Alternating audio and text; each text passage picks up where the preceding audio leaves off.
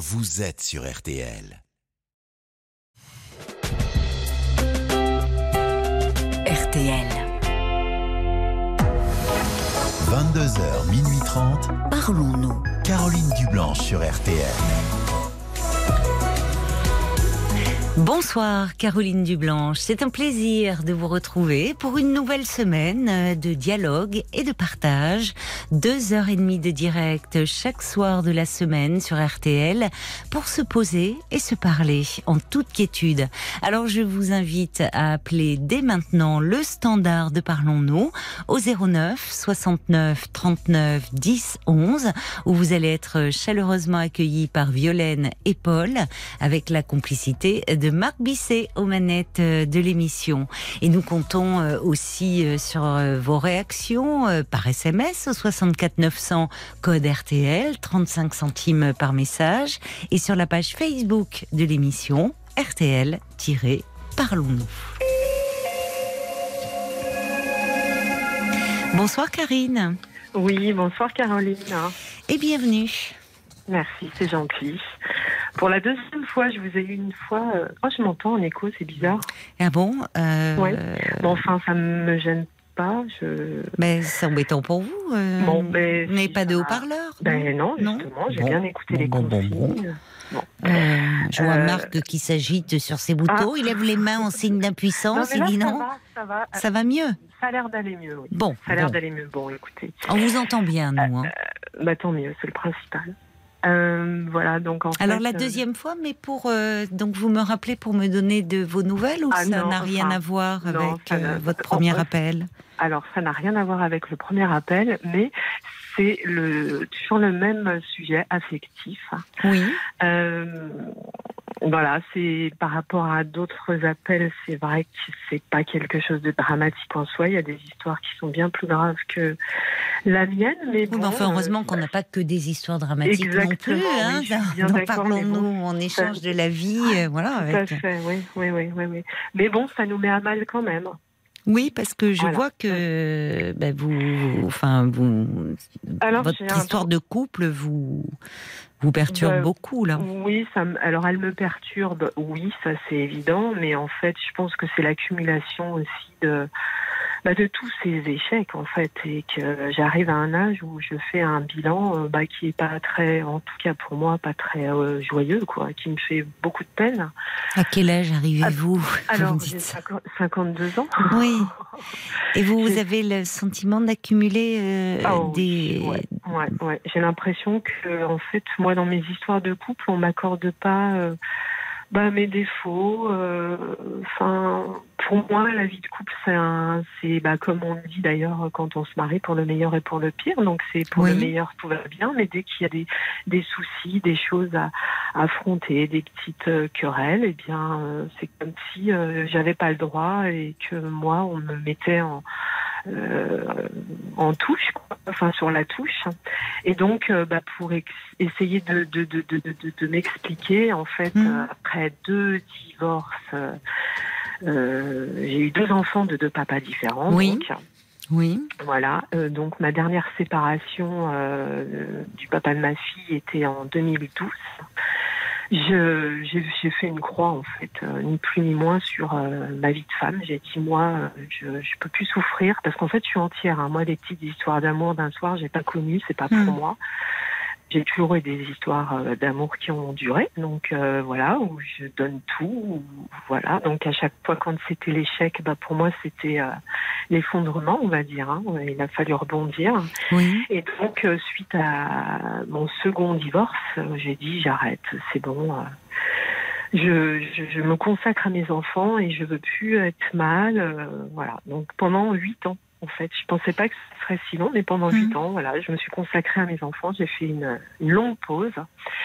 Et puis, euh, suite au déconfinement, euh, à travers mon travail, j'ai euh, quelqu'un qui est rentré dans ma vie.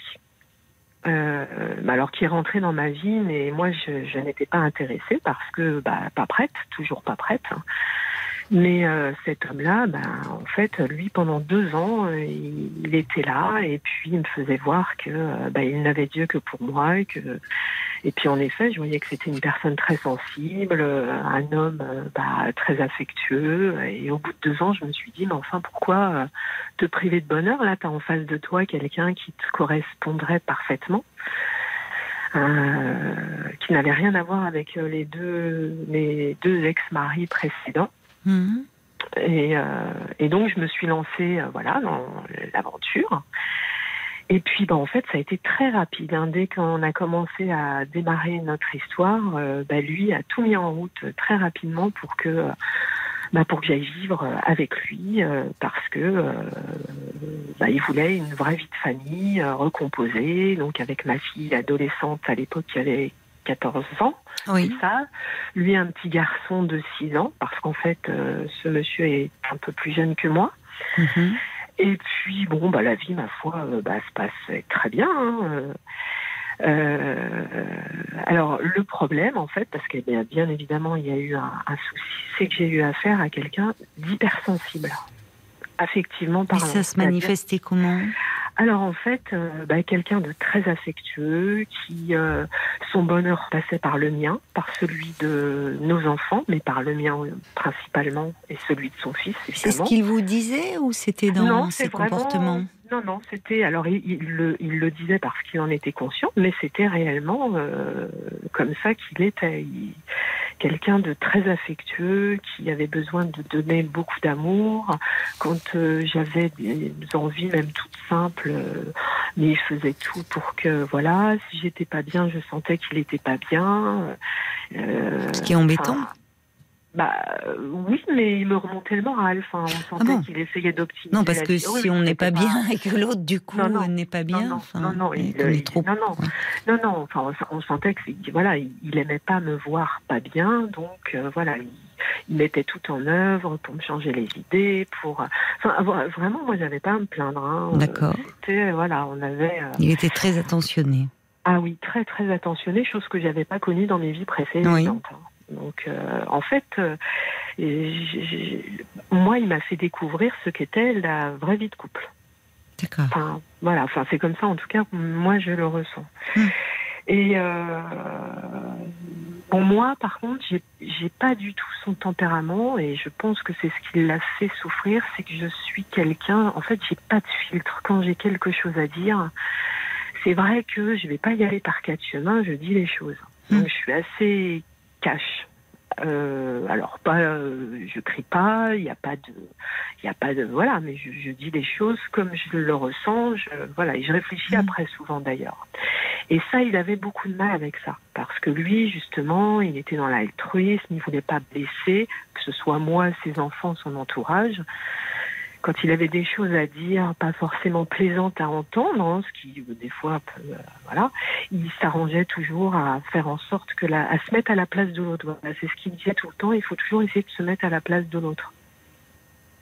Donc euh, ça, Oui, mais c'est compliqué parfois en couple parce que alors à un moment on revient à la sienne, on peut être en désaccord sur certaines choses. Enfin, Mm. c'est en- en théorie c'est vrai et c'est bien d'avoir cette capacité-là, mais dans la vie de tous les jours, par moment, euh, c'est déjà compliqué d'être à la sienne de place. Et je suis bien d'accord. Et en fait, euh, du coup, euh, pour ne pas le, le- le- le blesser, parce que je voyais qu'effectivement, c'était euh, affectivement parlant, et de par son enfance, bon, que je connais, c'est un écorché vif. hein, et, et- et en fait, il fallait que moi, quelque part, je sois quand même souvent dans le contrôle. Mm. pour éviter justement bah, de le blesser et ce qui pouvait en fait bah, créer des petites tensions. Et et Mhm. lui, en fait, euh, dans un couple, des petits, ce qui est dans un couple normal des petites tensions, Oui, pour lui, c'était quelque chose de dramatique. Ça prenait. oui. euh, ah oui. il, ne supportait pas la moindre tension Ah en fait, le Non. moindre désaccord. ou- Pas du tout. Pas du tout. Et comment il réagissait alors dans ces cas-là? Oh, euh, je lui disais, on dirait des fois un enfant, euh, Hmm c'est comme si un petit peu elle revenait en enfance Oui. dans son comportement. Euh, un côté, euh, bah, limite à faire des caprices, à pas comprendre. Oui, mais je comprends pas. Moi, je fais tout pour un bien. Euh, pourquoi, pourquoi tu réagis comme ça? Il n'y a pas de raison. En fait, il se retranchait tout le temps derrière à sa bienveillance. Et que du coup. Oui, mais du coup, il n'y a pas de remise en question non plus. C'est-à-dire qu'en gros, moi, je fais tout bien. Enfin, moi, je suis bienveillant. je suis à ton écoute et tu ne me comprends pas. Ben voilà, c'était ça. C'est qu'en fait, moi, derrière ça, euh, je, ben, ça ne me donnait pas le droit, entre guillemets, hein, euh, ben, de, en tout cas, lui ne l'acceptait pas, ne le comprenait pas. Moi, que des fois, je, je puisse aussi ne pas être bien. Bah oui. euh, tout comme ne pas accepter sa vision euh, de la vie de famille. Oui. C'est-à-dire qu'en fait, lui s'est créé un monde. Euh, je disais d'ailleurs un petit peu euh, dans, dans, le mail que j'ai fait, la petite maison dans la prairie, le monde des bisounours, voilà. C'est-à-dire qu'il a eu une enfance tellement compliquée, il n'a pas eu d'enfance, il n'a pas eu d'adolescence, enfin bon, voilà. Oui. Et tout ça, il veut le recréer dans son monde adulte, oui. avec son enfant, avec la femme avec qui il partage sa vie. Et donc, je pense qu'il s'est fait une vision, il s'est créé un monde, euh, une bulle familiale dans laquelle, euh, alors qui pour lui est, est, est, très jolie, et en effet. Oui, mais qui ramène à une vision un peu enfantine de. Mais tout à fait. Quand vous dites la petite maison dans la prairie, enfin. Dans les Oui, faits, vous voyez, c'est Oui. tout le monde est gentil, il y a C'est jamais. euh, bon, c'est C'est c'est c'est très stéréotypé d'ailleurs, même C'est les rôles des uns et des autres. Mais c'est exactement ça.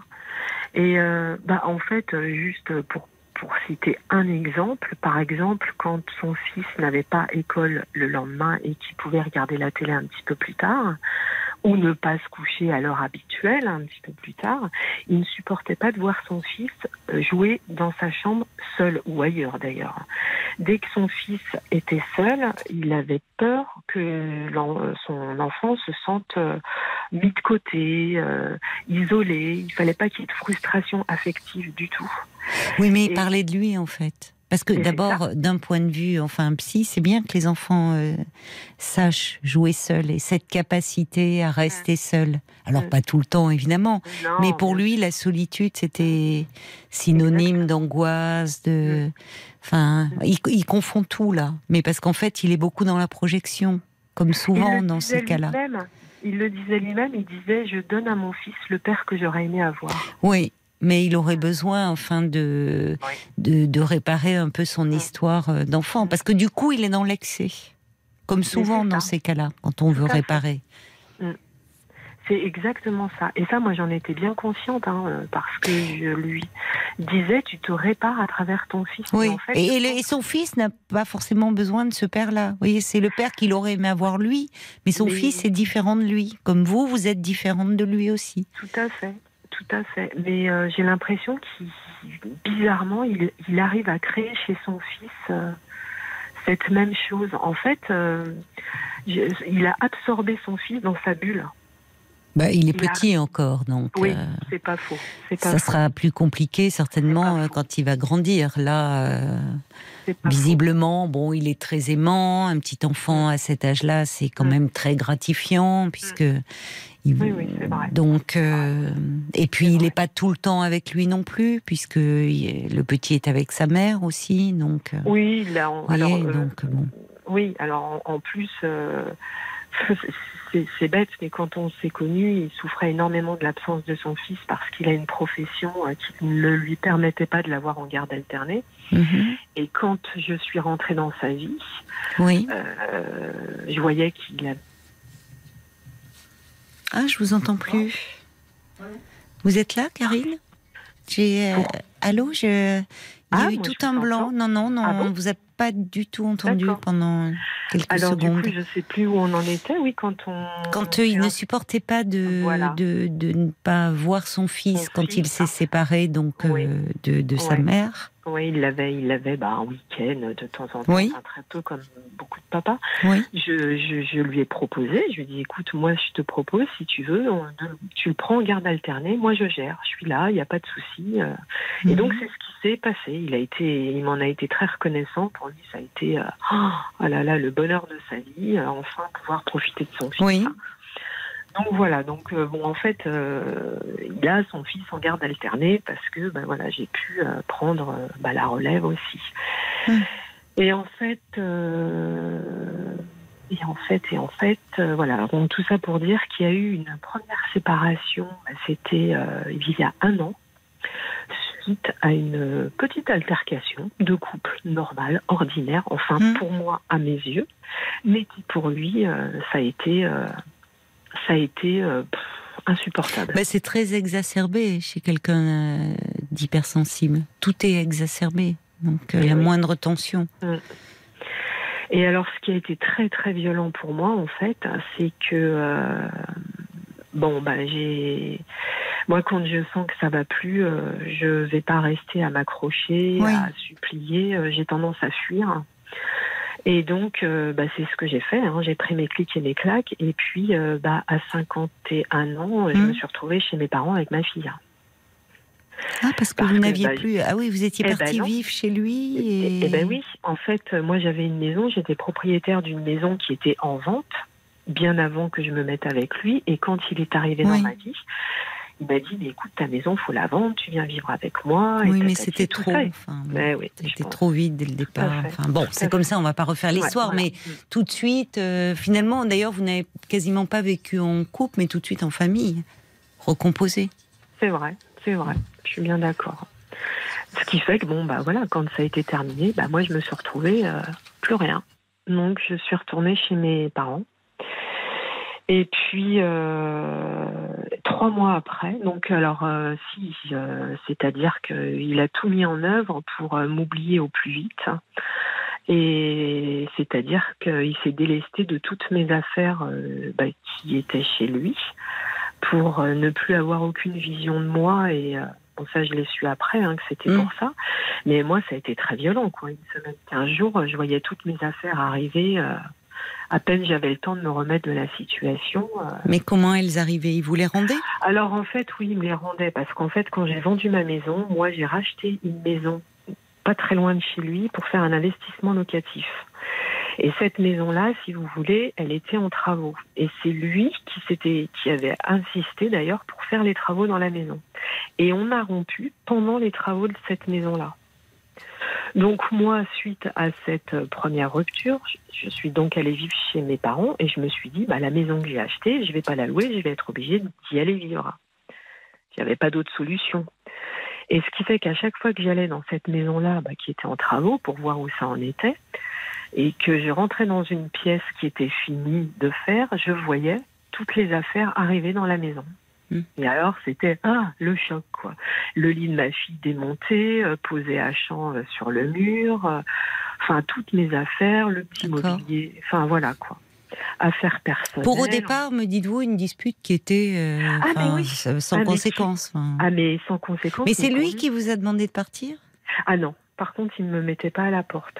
Mais bon, je sentais bien, euh, je, je- je- le connaissant, enfin je le connaissais, je voyais bien. Oui, mais que- vous vous rendez compte que c'est invivable, euh, Karine. Si, si finalement, euh, dès qu'il y a un désaccord ou une tension, euh, ça doit, ça remet complètement la relation en question. Mm. Enfin, c'est épuisant. Ah bah oui, là. euh, C'est épuisant moi, et puis, puis on, on ne peut pas avancer. Parce que dans une vie de couple et dans une vie de famille, il y a forcément un moment des désaccords, des tensions qui peuvent apparaître. Euh, euh, c'est et, mais- si à chaque fois il faut remettre la relation en question, enfin c'est Ouais, ouais. on mais s'en je- sort pas, on peut c'est- rien construire. C'est ce que je ne comprends pas. Et ce que je comprends pas, c'est qu'il a été marié 14 ans. Oui, mais ça. Et que. Ouais, non, non, mais. Et que, et que c'est sa femme qui l'a laissé euh, presque du jour au lendemain. Et pareil, il n'a pas compris pourquoi. Et moi, quand on avait des moments de désaccord, je lui disais, mais euh, je comprends pas, avec euh, ton ex-femme, il y avait bien. Vous vous fâchiez bien, il y avait bien. Il m'a dit, ah non, jamais. Oui, jamais. mais c'est sa vision à lui. Enfin, Mm. vous voyez, Ouais. bon, c'est Mm. sa vision à lui aussi. Et Mm. puis, et puis au final, bah, ils sont comme, ils sont séparés, donc euh, bon.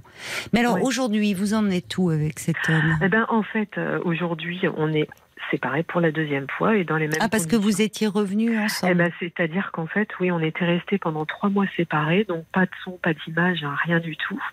Et euh, bon, je savais par des personnes intermédiaires qu'il était très très mal.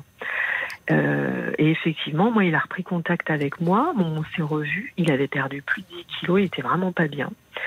Euh, et puis bah là, il m'a dit, écoute, euh, je- j'entreprends une thérapie. Je sais que Bah bon, oui, je- ça serait bien. voilà, euh, mais j'étais dans la peau, c'est toi. Enfin bon, puis euh, voilà, moi je sentais bien qu'effectivement, euh, et comme euh, bah, il avait décidé euh, de prendre les choses en main, de, Hmm. de redémarrer, euh, voilà, et Oui. bien, moi je lui ai fait Oui. confiance. D'accord. Et puis, euh, et puis, et puis on Vous est êtes revenu vivre chez lui. Bah, oui, pas tout de suite. J'ai attendu trois mois à peu près. Hmm. Euh, et puis euh, pour lui, voilà, hein, pareil, vie de famille, euh, on vit pas séparément. Enfin, Oui, mais enfin bon. ouais.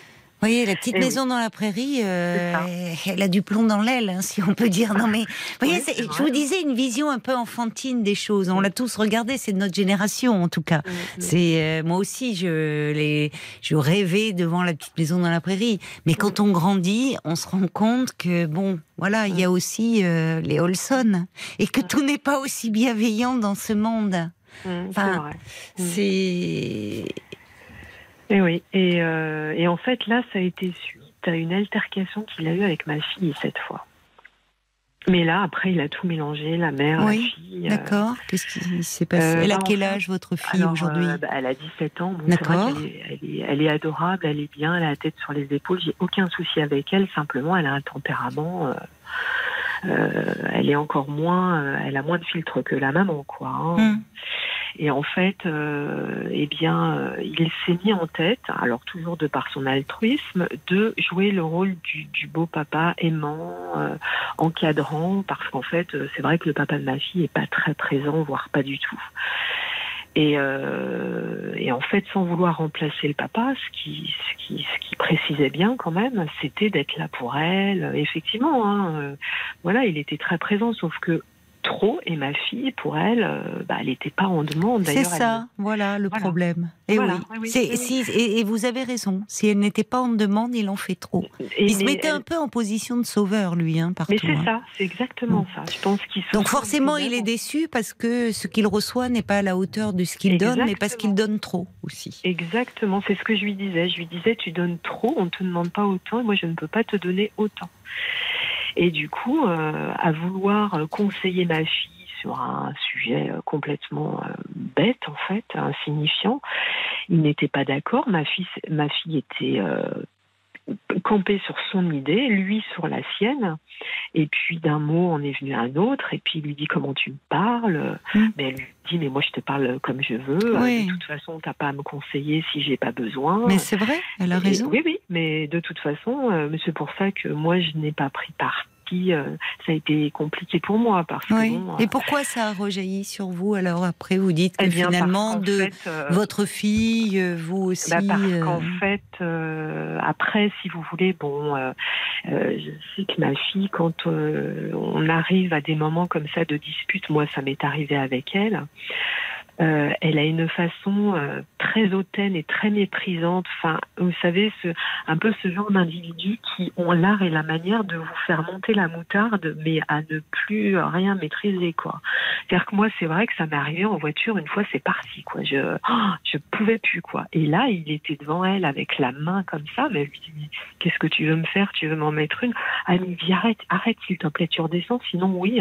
Et puis, Mm. pof, comme elle a soufflé, parce que vraiment, je lui disais, mais arrête, arrête, à ma fille. Je disais, arrête, s'il te plaît, arrête, parce que je voyais bien qu'en face, euh, Oui, elle provoquait. elle, elle était dans la, vraiment dans la provocation. Et puis, bah, lui, euh, pouf, c'est tombé, lui en a mis une, elle a voulu lui rendre. Bon, évidemment, D'accord. alors ici, ils étaient là, ils se tenaient les mains, il n'y a pas eu de bagarre, c'est pas ça. Mais bon. Oui, mais il ne s'est pas lâché non plus, enfin. Enfin, et finalement, je, je sens vo- votre fille, elle, elle, lui demandait rien. Elle, elle lui Non. aurait demandé quelque chose. Mais vous voyez, là aussi, Mm. ça peut être euh, fatigant aussi pour l'autre, cette espèce Mm. de perfectionnisme. Parce ça, que les mots que vous dé- pour le pour le définir, dire euh, cet altruisme, cette Oui, oui. empathie, Mm. ce- mais ça finit aussi par être du perfectionnisme. Mais c'est ça. C'est-à-dire, c'est alors pour le coup, vous voyez, il y a, c'est, un- il y a la série là, les, les petits bonhommes. C'est vous parlez de la petite maison dans la prairie, mais il y a, il y a Madame Bavarde, il y a Monsieur, Madame Rigolote. Là, c'est un peu Ah oui. Monsieur Parfait, quoi. Oui, c'est ça. Mais Bon. c'est ça, c'est tout à fait Et ça. pour les, pour un ado, il y a rien de plus insupportable. hein. Ah oui, oui, oui, c'est ça. Mais même chez lui, hein, je veux dire, c'est tout bien rangé, il faut que rien traîne, faut que.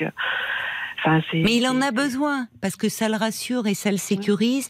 Mais si vous voulez, il y a, y a, quelque chose. Vous avez parlé de son hypersensibilité. Alors évidemment, il y a, y a, des réactions émotionnelles exacerbées. Il y a même euh, parfois des gens qui ont une, hypersensibilité au bruit. Donc évidemment, le ton de la voix qui ah est élevé, ça les, ça les tétanise. Bon, mais derrière ça, il y a une anxiété. Il y a souvent et l'hypersensibilité en soi, euh, c'est pas, enfin c'est c'est pas, c'est une, c'est une qualité au fond qui, mais qui n'est pas toujours facile à vivre, mm. et en tout cas aussi pour l'entourage. Et on ne peut pas non plus, comme de tout d'ailleurs, j'ai envie de dire, se réfugier derrière ça pour euh, dire euh, je suis comme ça et on peut expliquer à son conjoint, on peut en parler, mais ça ne doit pas devenir non plus un refuge derrière lequel on s'abrite pour, mm. euh, au fond, dès qu'il y a un problème, dire écoute, je suis comme ça. Parce qu'une fois qu'on dit ça, ça veut dire qu'on peut pas se remettre en question, quelle que soit d'ailleurs mm. sa particularité entre guillemets. Vous voyez? Mm. Ah, mais je comprends pas. Et, comprendre un peu les racines, c'est-à-dire que vous dites, euh, bon, il a une enfance euh, peut-être catastrophique ou très carencée, ou bon, euh, qui, qui l'a amené à développer cette hypersensibilité. Mais ce n'est pas une raison aussi. la, vie, c'est pas, c'est pas comme dans un film. Et, et, à un moment, on est malheureux aussi si, au fond, on n'arrive pas à, à, vivre avec les autres. Et on peut pas toujours incriminer les autres.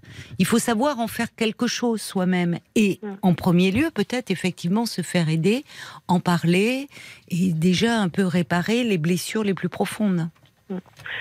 Ouais, c'est-à-dire que quand j'essayais, parce que ça, moi, je suis complètement consciente de ce que vous me dites, hein, c'est, mais c'est exactement ça. Hein. De toute façon, euh, moi, j'avais l'impression qu'à travers son fils, il se réparait lui, euh, en lui donnant euh, trop d'amour, trop. Enfin, alors voilà, moi, quand je lui disais, mais tu sais, ton enfant, il faut aussi un petit peu qu'il s'ennuie. Il faut pas que. D'ailleurs, il avait des soucis euh, à l'école. Mmh. enfin voilà, il se faisait rejeter de tout le monde parce que euh, bah, à la maison, euh, c'était toute l'attention était pour lui. Hein. Et euh, à l'école, bah forcément, ça se passe pas comme ça. Et oui, vous voyez. Bah, ils comprenaient pas. Donc, mais oui, mais les enfants, en fait, c'est les, les, enfants, il faut aussi. L'éducation, ça consiste aussi à les préparer au monde dans lequel ils vont vivre. Et le monde dans lequel ils vont vivre, c'est pas la petite maison dans la prairie. Donc, mm. tout ça, vous voyez, je, je, je, résume un peu en deux temps, trois mouvements, mais pour dire que, au fond, lui a besoin d'aide. Alors, je ne sais pas où vous en êtes aujourd'hui puisque finalement, donc il y a eu cette dispute avec votre fille. Mm. Euh, ça a mené à quoi? Ah bah, ça a mené que euh, bah, avec ma fille on a pris nos affaires. vous êtes parti. Ben oui parce que euh, après en fait il était dans la honte, il était dans tous ses états après ce qui s'était passé. Puis alors je voyais bien qu'il me disait mais j'ai honte, j'ai honte et puis il me dit tu comprends bien que moi. Alors il voulait plus voir ma fille, hein, ça par contre il lui a dit moi c'est terminé, je veux plus te voir, moi je peux plus, je peux plus. Bon bah alors l'histoire est réglée du coup. Parce que s'il peut plus voir votre fille, enfin, vous voyez. Bah oui, oui, Mais je trouve d'ailleurs, je vous écoute attentivement, vous me parlez beaucoup de lui, de ses ressentis, de ce qu'il exprime. Vous êtes très à l'écoute. Je fais un peu le lien avec ce que vous m'avez dit au tout début de notre échange, quand on a démarré à 22 heures. Vous me dites, vous faites un peu le bilan de votre vie de couple, et au fond, euh, bah, vous avez le sentiment que vous, euh, vous passez toujours à la trappe, toujours derrière, mais là, dans cette histoire-là, en fait, vous me parlez beaucoup de lui, de ses ressentis que vous analysez et vous êtes dans, vous faites preuve de beaucoup de compréhension et d'indulgence, mais finalement très peu de vous, de, de vous. Comment vous, vous, vous vivez tout ça? Comment vous vous retrouvé dans cette histoire-là? Euh, depuis la rupture ou pendant? Bah, euh, Pendant et là, la bah, rupture. C'est-à-dire euh, que moi, pendant, pendant, moi, j'étais très épanouie, j'étais heureuse, je me sentais portée, j'étais. en fait, je me dis que lui, c'est tout blanc, et quand ça va pas, Enfin, quand il y a le moindre petit, euh, le petit gravillon qui vient se mettre dans la machine, c'est comme si ça effaçait tout le côté Mais, positif. mais c'est ça qui est impossible à vivre en fait. C'est ce que je vous disais. C'est-à-dire que il ne peut pas y avoir euh, une vie euh, de couple, une vie de famille, sans qu'à un moment il y en a des petits gravillons qui viennent se Ah mettre bah, là. Mais si à chaque fois ça doit entraîner une remise en question complète de la relation et qu'à chaque fois on doit repartir à zéro, c'est impossible. Il y a des gens qui fonctionnent comme ça dans, dans, dans leur relation. C'est-à-dire que dès qu'il y a, on peut à un moment avoir une embrouille, avoir, mais au fond on s'explique et puis on repart. Or il y en a parce que cette émotivité, cette hypersensibilité entraîne chez lui une hypersusceptibilité et en fait il faut tout reprendre à zéro. Hum, Donc ouais. en fait, vous n'avancez jamais et vous, vous, vous marchez sur des œufs et qu'est-ce qui va provoquer la prochaine tension? C'est pas une vie. Non, non, mais ça, je suis bien d'accord. hein. Mais bon, moi, en attendant, c'est que je me dis que, bah, euh, ouais, je, je, je veux pas dire que j'ai perdu mon temps, mais en fait, je me dis simplement que, euh, bah, avant lui, j'avais décidé de, de, de, de plus, enfin, voilà. Bah, c'est très bien. Vous, vous voyez, vous voyez, au fond, on décide des choses. Euh, vous n'avez pas perdu votre temps. Cette histoire, vous l'avez vécue, c'est une expérience. Mm. Et vous me dites que quand vous étiez ensemble, vous étiez heureuse dans cette Ah, mais relation. oui. Bon, donc euh, si ce n'est que vous en percevez les limites. Mm. Bon, mais donc c'est pas du temps de perdu ce que vous avez vécu. Hum. Euh, simplement, je, je trouve que même vous avez été d'une grande patience. Et pour quelqu'un d'ailleurs qui est reconnue, oui. bah, je trouve, vous me Mm. dites, vous êtes plutôt cash et franchement, Ah oui. dans la façon dont vous me parlez de votre histoire avec moi, je vous trouve pas cash du tout. Hein. Je trouve qu'au contraire, vous êtes très compréhensif, très indulgente. Vous essayez de le comprendre, pourquoi il réagit de telle façon, et peut-être euh, un peu trop au fond. Parce que, enfin, à un moment, vous voyez, c'est-à-dire que qu'il est- il a ses raisons, certes, mais euh, très vite, son, son, euh, son, son désir, cette espèce d'idéal de vie de couple, de vie de famille, est impossible en fait. Hum. Ah Donc ça le rend, euh, euh, ça le rend presque un peu agressif parce que trop perfectionniste. Et si on s'aligne pas sur sa conception et, et son modèle de vie, ben forcément il se sent rejeté. Donc, oui.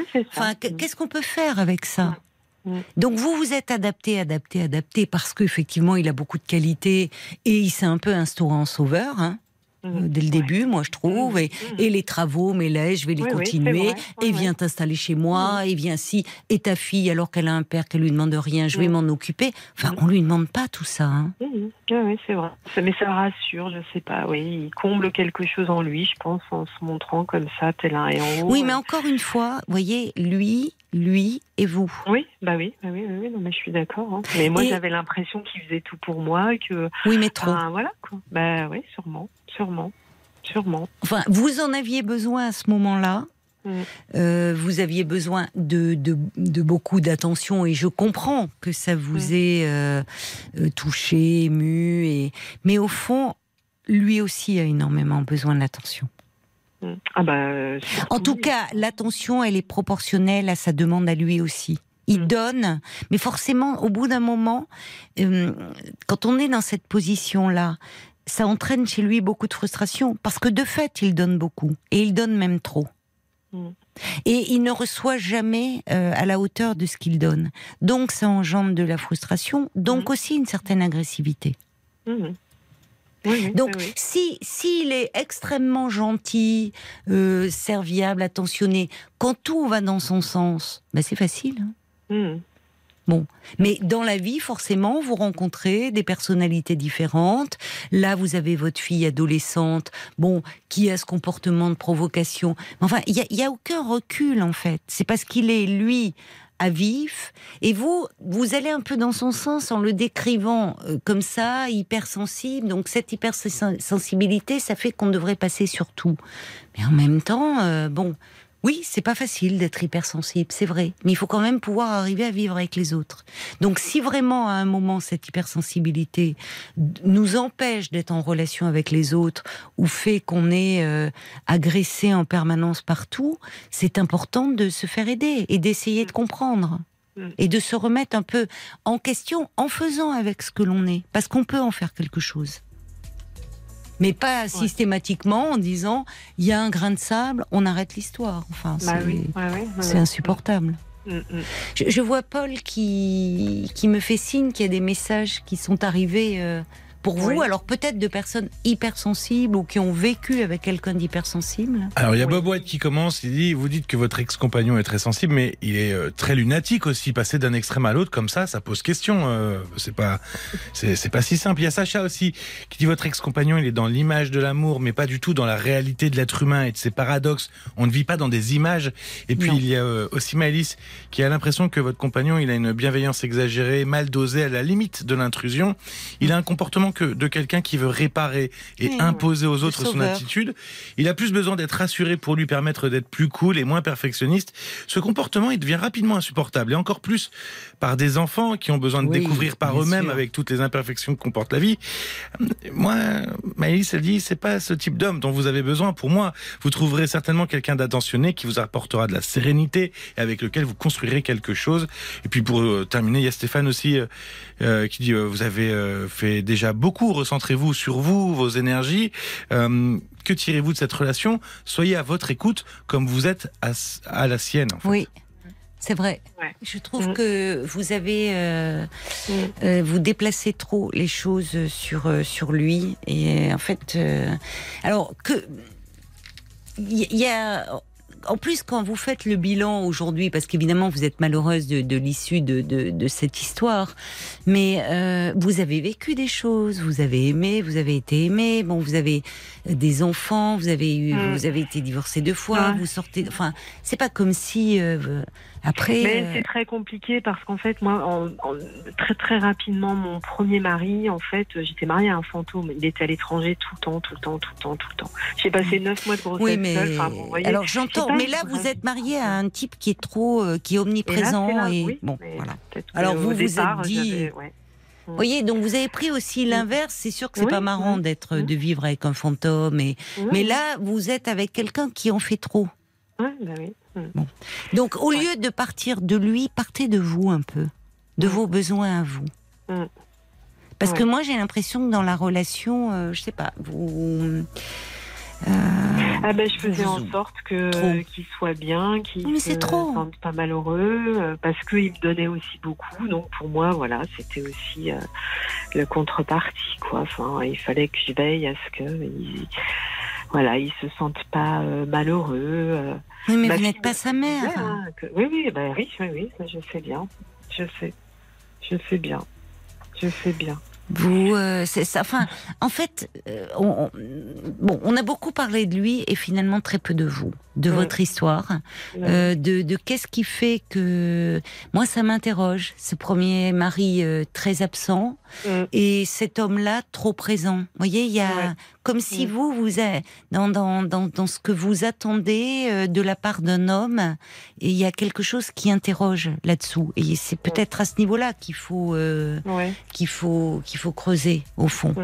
Euh, Mm. entre un qui est très absent et un qui en est très présent au point au fond d'un peu tout contrôler mais que vous veillez surtout à son bien-être et au point d'être vous dans le contrôle vous vous rendez bien qu'il y a en fait c'est le vous faites presque passer le bonheur de l'autre avant le vôtre et ça va Mm. pas ça il y a quelque chose qui va pas Mhm. Euh, donc euh, c'est dans votre histoire à vous qu'il faut chercher plutôt Karine Ouais. vous voyez, si vous me rappeliez une fois, c'est, je partirais pas de, de, de l'homme, du profil de l'homme, mais de vous.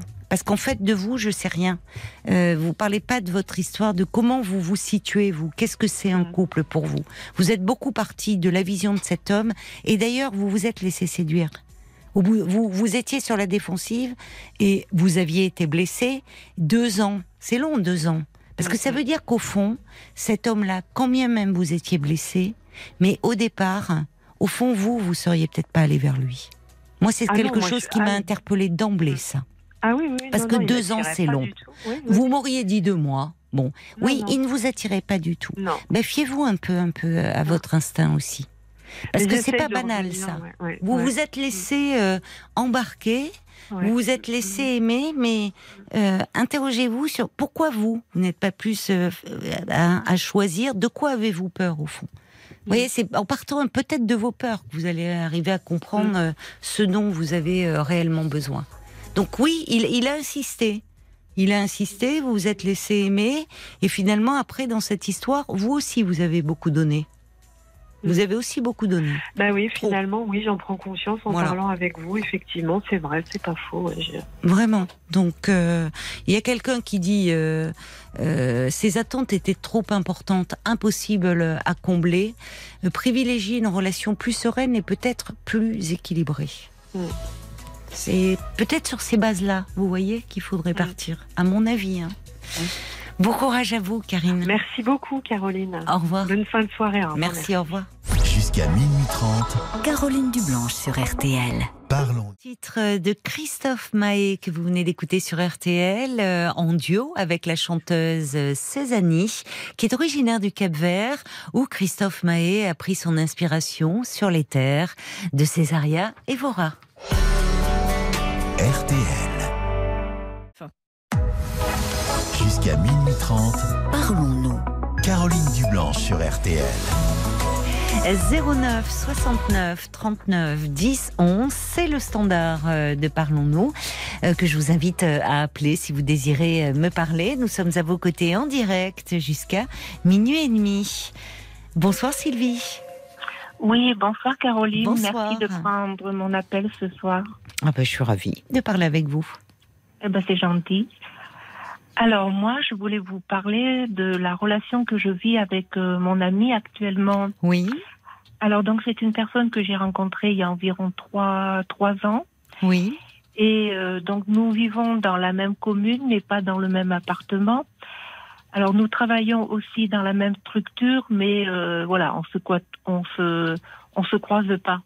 Ah oui, d'accord. Oui, Voilà, bon c'était parce qu'on s'est rencontrés sur internet oui. et au fil des discussions. Ah, c'est amusant, vous vous êtes rendu compte que vous étiez dans la même structure. Oui, Ah mais oui. lui Et- dans les bureaux et moi. euh, Ah oui, mais c'est drôle. D'accord, Oui. d'accord. Bon, bah alors, Voilà. vous voyez comme quoi. euh, Et- Oui, mais C'est bien il aussi avait un Internet. Donc il voulait pas non plus euh, trop en dire et pas tomber Oui. sur une personne euh, voilà vénale. Donc euh, voilà, donc ça fait à peu près trois ans que je le connais Oui, et il y a une chose qui me chiffonne. Donc ici, il a un, dans cette commune, il a un, un appartement, euh, comment on appelle ça, meublé. Parce Oui. qu'il a un appartement qui lui appartient dans une autre région, dans Mhm. laquelle il se rend euh, pratiquement toutes les semaines, bon pour voir ses enfants, etc. Faut dire que moi je travaille aussi les week-ends, donc c'est bien commode. Mais seulement le truc, c'est qu'en trois ans de temps, oui. eh ben, sa famille ne me connaît pas. Enfin, ils ne connaissent pas ma, ma, pré- ma Votre Ma existence. voilà, mon Ils ne savent pas que vous êtes dans la vie de, de cet homme. Voilà, tout à fait. Alors, de mon côté, euh, ma famille euh, le savent. Je ne Oui. leur ai pas caché, même s'ils ne le connaissent pas euh, physiquement. Mais alors, il m'a expliqué qu'une première fois, il avait, bon, il avait divorcé, il avait présenté une, une première compagne, et son fils, le plus jeune, qui était encore adolescent à l'époque, oh, avait fait une crise de nerfs. Enfin bon, il avait très mal apprécié, ça s'était très, très, très mal passé. Mais aujourd'hui, son fils, il a grandi, il est autonome, il Oui. a, il a, bon, il, il fait sa vie, il a, il a un travail. Et quand bien même, eh ben, il ose pas, il ose pas. Et puis il me dit que par le passé, euh, il a eu des des relations qui étaient compliquées. Donc maintenant, il il, euh, il ose plus, euh, il ose plus euh, rien dire. Et il, il a peur d'un engagement trop fort aussi en même temps. Alors je sais C'est pas. ce que différent, vous- ça. Oui. je sais pas ce que vous en pensez, mais moi, ça me chagrine de savoir Oui. que de son côté, personne ne connaisse mon existence. Alors, bien sûr, je demande pas à connaître la famille, à participer au repas de, de midi, c'est pas Mm. ça du tout. Mais au moins que j'existe aux yeux de, de ces gens quand j'ai l'impression d'être un, un peu un fantôme, voyez-vous. Et, et par rapport au, à ses amis, est-ce qu'il vous a présenté à, du à ses amis? Non, non, non, parce qu'en fait, euh, ses amis ici, il en a point dans la ville où, où nous sommes. Bon, il y est pour son travail. Ses amis, non. Euh, mes collègues de travail ne savent pas du tout que l'on se fréquente et ça, je préfère. euh, Oui, si vous êtes dans la, la même structure, c'est mieux. Oui, oui, je préfère la discrétion. D'accord, ça, oui. Mais vous, vous Euh, l'avez présenté, vous, à vos amis? Alors, mes j'ai quelques amis à qui j'en ai parlé, mais euh, non, je je j'ai pas, je je l'ai pas présenté, non, pas du tout. Non, non, non, Ah non, bon? je l'ai pas présenté. Pourquoi? Non, ben, Parce qu'il ne le Bah, souhaite pas ou parce que vous, vous ne le souhaitez pas? Ben parce, Parce que qu'en trois ans, vous auriez pu. euh, Donc vous vous voyez toujours à deux? Voilà, on se voit toujours à deux. Oui, alors je j'ai pas beaucoup d'amis. Hein. Puis bon, mes amis euh, sont des personnes que je connais par le biais de certaines associations. Euh, voilà, euh, ce sont bon, ce sont plutôt des des femmes qui sont mariées. Mhm. Voilà, mais alors on se voit pour au ciné, pour aller au restaurant. Mais en fait, c'est toujours à deux et, et puis quand bien même aller chez lui, bah, c'est quasiment impossible. Je Pourquoi connais pas. Eh ben parce que si jamais il y a le fils qui débarque, et qui voit qu'il y a une femme, il va se demander mais qui c'est. C'est ce qu'il vous dit Ben euh, oui parce que comme la Bon, Enfin, le fois, fils, vous me dites, il est adulte aujourd'hui, il a son appart. sûr, oui, il a son Oui. appart. Enfin, en a- trois ans, vous n'êtes jamais allé chez lui alors? Non, je ne connais pas. Oui, C'est bizarre. Il cloisonne beaucoup, hein, ce monsieur. Eh ben je, ne- je, alors moi j'avais supposé qu'au début il avait peut-être une double Oui. vie, Oui. mais bon euh, a priori non, je peux lui faire confiance. Mais mais bon un, un jour je me suis dit tiens je vais peut-être euh, y aller comme ça à l'improviste. Mais bon Oui. j'aime pas trop ce genre de, de choses non plus, c'est pas très. Mais en trois ans, c'est pas mais- normal que vous n'ayez pas. Donc, il vient toujours chez vous. Alors euh, oui oui il vient. Alors je préfère qu'il vienne chez chez moi que moi aller chez lui parce que chez lui c'est un meublé, c'est un personnel, il y a rien, il y a pas de photos, il y a pas de plantes. A- C'est ce qu'il vous dit en même temps. Vous y êtes allé déjà? allée. Ah oui, oui, je suis allée. Ah, vous y êtes allé, donc vous êtes allé chez lui. Oui, oui, dans son appartement là-bas, euh, ici, oui, oui, j'y suis allée. Mais, mais c'est un personnel, vous savez, un meublé, Oui. bah, c'est les meubles de, de tout le monde. Il n'y a pas une plante, il n'y a pas une fleur. oui, y a donc il n'a pas beaucoup investi son appart. Donc lui, il aime bien Non. aussi vous, il préfère être chez vous. Bah, il préfère, euh, il, il préfère, je sais pas qu'il préfère, mais moi je préfère être chez moi parce que chez moi j'ai j'ai toutes mes affaires. Chez moi, je, voilà, c'est, chez moi c'est habité, quoi. Je veux dire, il y a des photos, il y a du bazar, il y a ce que. Il y a de la vie, Mais- mais- quoi. Oui, il y a de la vie. Je tandis que chez lui, il y a, y a, y ça rien. lui ressemble peut-être. Je sais pas, Ben- peut-être que c'est, tout est au cordeau chez, je sais pas. euh, c'est Ben, il a un métier où il doit avoir quand même pas mal de rigueur, quoi, C'est son ça. travail. hein. C'est ça. Parce Oui. qu'il aurait pu aussi, même si c'est un meublé, euh, mettre des, des trucs plus personnels. Et puis, enfin, vous voyez, on peut s'installer oui, oui, bien dans sûr. un meublé, non, mais non. au fond, le personnaliser. euh, Non, il n'y a pas de rideau. a Alors pas moi, de dans, ce qu'il euh, dans ce qu'il vous dit, bon, le, le coup du fils, euh, qu'il ait été choqué, bon, enfin comme vous dites, il y a plusieurs années de cela, il a grandi Oui. depuis, mais euh, que vous connaissiez pas sa famille, enfin, d'ailleurs il ne connaît pas la vôtre, comme vous dites. Finalement, Non. vous n'êtes pas, vous n'envisagez pas de, de faire des, des des déjeuners ou des dîners en famille. Mais c'est plutôt l'autre partie quand il vous dit la peur d'un engagement trop fort. Est-ce que ce sont ces mots ou est-ce que c'est vous qui en déduisez cela? Non, c'est ce qu'il m'a. euh, euh, parce qu'il me trouve qu'en ce moment, il me trouve un peu bizarre. Alors c'est vrai que j'ai d'autres soucis autres, voilà. Mais bon, ça fait un tout. Mais mais ça, ce côté-là me contrarie de fait que ben euh, sa famille ne connaisse pas euh, mon existence. Alors il est vrai qu'il a eu une relation par le passé dans le nord de la France. Et euh, bah, ses, ses enfants ne, ne savaient pas qu'il fréquentait quelqu'un. Mais alors Donc ça, quand moi, il voyez, est parti, oui, mais quand moi, il est parti, Oui. euh, pardon, excusez-moi, quand il est parti, bon bah euh, voilà, il est parti, il a rompu avec la personne et puis basta. Les, les enfants étaient pas au courant, voilà. ça. Alors, je sais pas quel âge ils ont aujourd'hui ces enfants. Ils sont adultes, c'est ça? Euh, 25 et entre 25, bon, il a trois enfants, 20 entre 25 et 30 ans par là. D'accord. 30, Bon. 33. Que, après tout, euh, bon, il ne. euh, ce qu'il y a, c'est que.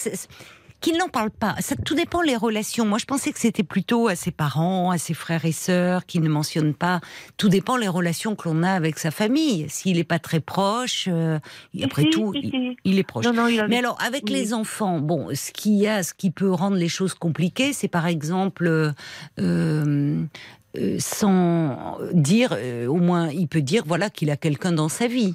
Et évoquer votre prénom, enfin dire euh, de façon à ce que si vous les croisiez, qu'ils ne soient pas surpris, par exemple. Oui, Euh, c'est bizarre ces fonctionnements-là. Il y a des gens qui fonctionnent comme ça, qui cloisonnent tout. Pourquoi? Pour quelles raisons Bon. Mais le fait après qu'ils vous disent euh, la peur d'un engagement trop fort, euh, en même temps, ça fait quand même trois ans que vous êtes ensemble Oui, et vous vous voyez régulièrement, semble-t-il. Oui, oui, on se voit régulièrement, oui, bien sûr. Donc, alors en Oui, ce alors, moment, il vous trouve bizarre parce que ça vous pose- ça vous pèse? Oui, alors là, il m'a envoyé un petit message là, qui est tout récent, qui date de quelques minutes.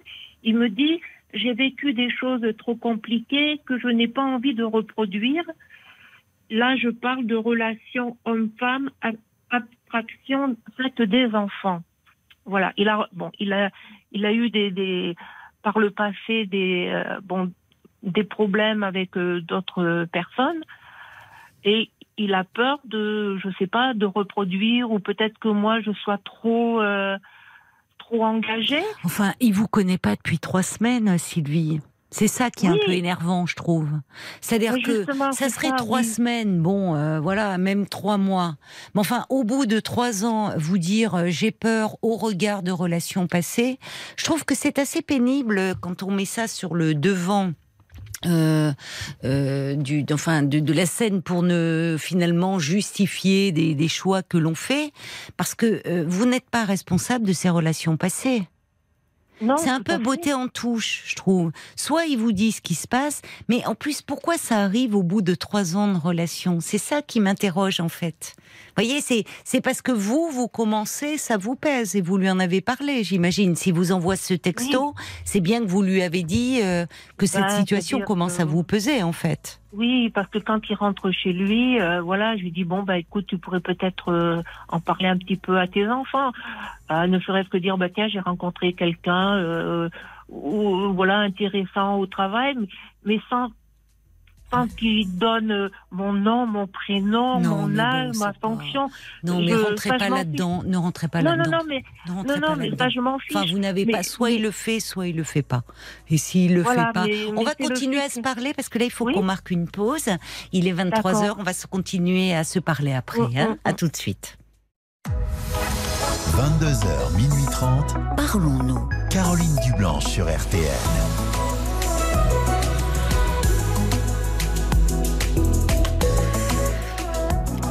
Parler pour s'alléger et s'apaiser, se sentir euh, moins seul aussi face aux difficultés euh, de la vie. C'est ce que je vous propose tous les soirs de la semaine sur RTL de 22h à minuit et demi. L'antenne est à vous. Vous êtes au cœur de ce rendez-vous euh, nocturne où vous nous parlez de vous en toute liberté et sans tabou en appelant le 09 69 39 10 11. C'est le standard de Parlons-nous et c'est un numéro de téléphone non surtaxé. On réfléchit, on se questionne, on avance ensemble et vos réactions sont essentielles. Par SMS, vous tapez les trois lettres RTL, puis votre message que vous envoyez au 64 935 centimes par SMS. On vous lit également sur le groupe Facebook de l'émission RTL-Parlons-nous. Sylvie, voilà, on vous retrouve. Merci d'avoir euh, patienté. Oui, alors vous êtes depuis euh, trois ans euh, avec un homme que vous avez rencontré sur Internet. Vous ne vivez pas avec lui. Et aujourd'hui, ce qui vous chagrine, ce qui vous tracasse, c'est qu'en fait, personne dans son entourage, que ça soit familial ou amical, ne... Enfin, des amis, vous me dites qu'il en a pas en même temps. Mais tout au moins euh, si, il en a, mais là-bas chez lui, chez lui. il en a. chez lui, là où, là où il habite. Ah, mais, mais pas, euh, mais pas, pas ici. euh, Où il travaille. euh, où il travaille, Où il enfin, dans la ville dans laquelle. D'accord. Voilà. Oui, alors vous Voilà. me disiez, euh, justement, il vous a répondu par SMS euh, ce soir en disant que c'était euh, bon, euh, euh, il voulait pas reproduire un peu ses relations de couple passées, parce que vous Mhm. étiez en train de me dire avant les infos que vous, euh, comme ça, ça, ça vous tourmente de plus en plus, de ne pas avoir au fond d'existence aux yeux des autres, aux yeux des- de son entourage dans sa vie. Vous étiez en train de lui dire, tu peux parler de moi sans dire mon nom, sans me dire ce que je suis. Et je vous ai dit non, il faut arrêter ça dans le sens où c'est jamais bon de, ça fait un peu demander, presque quémander, et c'est un peu humiliant, je trouve. Parce que soit il parle de vous, soit il n'en parle pas. Mais vous voyez, Oui. enfin, c'est pas à vous de lui dire. Il y- a un moment, euh, au fond, euh, il a ses raisons. Moi, ce qui m'interroge, c'est qu'est-ce qui fait. C'est c'est que vous vous interrogez là-dessus au bout de trois ans. C'est long, trois ans de relation. Ah ben, ça fait déjà un bout de temps que je m'interroge. Mais là, aujourd'hui, bon, je téléphone pour avoir euh, quelques explications. Mais ça fait déjà au moins un an que, voilà, que je m'interroge. Mm. Bon, c'est vrai qu'au début, on sait jamais comment les, les, les choses vont Oui, tourner. bien donc sûr. on- Oui, oui, voilà, je suis d'accord avec vous. Précipiter. Oui. Mais là, bon, au fur et à mesure, bon, on se rend compte. Mais il y a, il y a toujours. oui. Alors un jour, il m'a dit, bah oui, mon fils, un jour, il a pété un plomb, il a pas. Oui, enfin ça va. Il était enfant, il est adulte Voilà. aujourd'hui. On peut pas toujours se référer au passé. Voilà, Bon. c'est ça. Mais Euh, euh, au-delà de ça, comment comment vivez-vous votre relation de couple? Qu'est-ce que est-ce que comment ça se passe? Comment est-ce que comment ça se passe avec lui? Quand vous êtes Eh ben, ensemble écoutez, on se voit de temps en temps, mais pas très régulièrement. Et puis il y a encore un autre truc aussi, c'est que vous savez quand euh, euh, bon vous êtes en, en, en couple, ben souvent vous, on, on s'offre des, des petits quelque chose. Ben euh, je peux pas dire qu'en trois ans de temps, ben il m'ait offert quoi que ce soit. Alors bien sûr, je demande pas des cadeaux faramineux, mais voyez-vous, le premier Noël, bon, je lui avais offert un cadeau, et lui il m'avait fait un cadeau. Bon, c'était euh, un ensemble de bains. Eh ben, je l'ai jamais eu. Il me dit ah ben j'ai honte parce que je te l'ai jamais amené. Et puis ben cette année, j'ai dit je Quoi rien du tout. Qu'est-ce que c'est Oui. que cette histoire Non, mais des promesses, des promesses. Moi, ça me plairait Non, pas mais- du tout. Ah bah oui, on peut dire oh là là, je t'ai offert un super voyage là aux Antilles. Ah, Ben, je te l'ai pas amené. Ben non, écoute, euh, Ben, moi- il est moi, toujours à l'agence. Il faut qu'on passe devant. Qu'est-ce que c'est que cette histoire? Non, c'est parce que moi, en fait, bon, le premier Noël, on, on- voilà, on a coutume d'offrir quelque chose à la, à la personne que Bah, l'on aime on bien. passe, oui, oui. voilà, donc moi j'avais oui. réfléchi. Bon, j'ai dit tiens, je vais lui acheter une paire de gants parce qu'il faisait pas chaud du, du tout.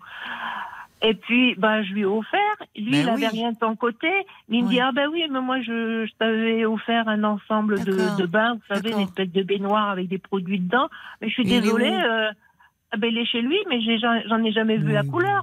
Alors que des fois, quand je lui dis, bah alors, alors cette, là, cette année, euh, j'ai dit, alors, et mon Oui. cadeau, il est où? Moi, Donc, moi, j'en ai pas fait du tout. Et les anniversaires et vos Eh ben, anniversaires? euh, ben, ben, l'anniversaire, ça va être. Bon, là, il a été sympa cette année, la- mon anniversaire, parce que c'était mes 60 ans.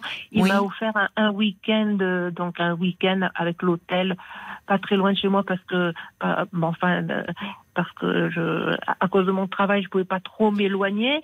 Mais vous voyez, c'est oui, mais enfin, en trois ans, un week-end, c'est bien, Oui, c'est bien, choses- mais Oui, oui, c'est pas, mais c'est pas des choses qui restent.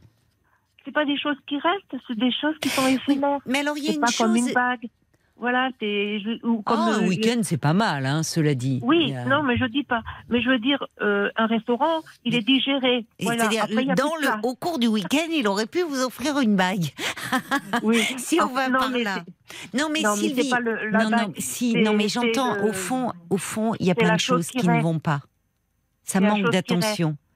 Bah, le- Oui, Oui. Non, mais ce que je veux dire par là, c'est que il y a, enfin, il y a d'ailleurs une chose qui m'a frappée. Vous dites, alors que vous travaillez dans la même structure, cet homme euh, avait fait une, enfin, c'était plutôt mis sur Internet parce que comme il a un poste assez important où il gagne bien sa vie, vous m'avez Voilà, dit, il ne voulait pas d'une femme vénale. oui, oui. C'est vous, Et oui, c'est parce- c'est lui qui vous a dit cela? Ben parce que il tombait souvent sur des, des femmes euh, ou des hommes euh, sud-africain. Donc, s'il disait sa, sa vraie profession, Oui, eh ben, enfin, il pouvait ça, bon. s'attirer des gens, euh, voilà, qui, qui en veulent qu'à sa profession. Non, mais il n'est pas un Mais peu moi- économe et de son argent et de ses sentiments, cet homme-là Parce que, Ben, sais, enfin, c'est un peu son métier. Oui, mais que, que dans son métier, bah écoutez, euh, tant mieux. Si dans son métier, il doit très bien gérer les comptes et, euh, et faire les, enfin, il doit être très fort. Mais alors, Oui. dans la vie, euh, il semble à l'économie un peu surtout. Hein, Pardonnez-moi, mais, enfin, je trouve qu'il y a quand même ça, un manque. Hein. que, Et, des et fois, ça je- va au-delà. C'est c'est des, en fait, ce sont des attentions. Voilà, c'est pas ce sont des l'histoire de. C'est, vous voyez, cette histoire de vous passez Noël, enfin vous offrez un cadeau pour Noël. Il vous dit ah ben oui, je t'ai fait un truc, mais ah ben je l'ai pas. Et puis vous n'en avez jamais vu la couleur. Il s'agit Non. pas d'avoir euh, quelque chose de, de de forcément spectaculaire. Ce sont des attentions. Mm, C'est ça, c'est les attentions. C'est ce que je lui ai dit. Bon, euh, je lui ai dit, les attentions, c'est pas forcément euh, quelque chose d'onéreux, mais voilà, c'est- ça peut être juste, euh, m'en fous, moi. euh, Mais comment il est avec vous Lidl, Est-ce que ou, oui. ou un paquet de nounours parce qu'il sait que j'aime les nounours en chocolat. Vous voyez, c'est c'est la petite attention, c'est pas le, le gros cadeau. Et ça, ben, ça manque. J'ai l'impression. oui, mais il y a beaucoup de choses moi, qui je- manquent en fait. Et moi, je suis plutôt dans le dans le cas contraire. Oui. Bon, je, je, je fabrique pas mal de trucs de, de mes dix doigts, mais quand je fais quelque chose, je pense à la personne et je le fais de bon cœur. Mais je veux dire, je veux dire, le papier que j'ai acheté, ça vaut même pas 10 centimes, quoi.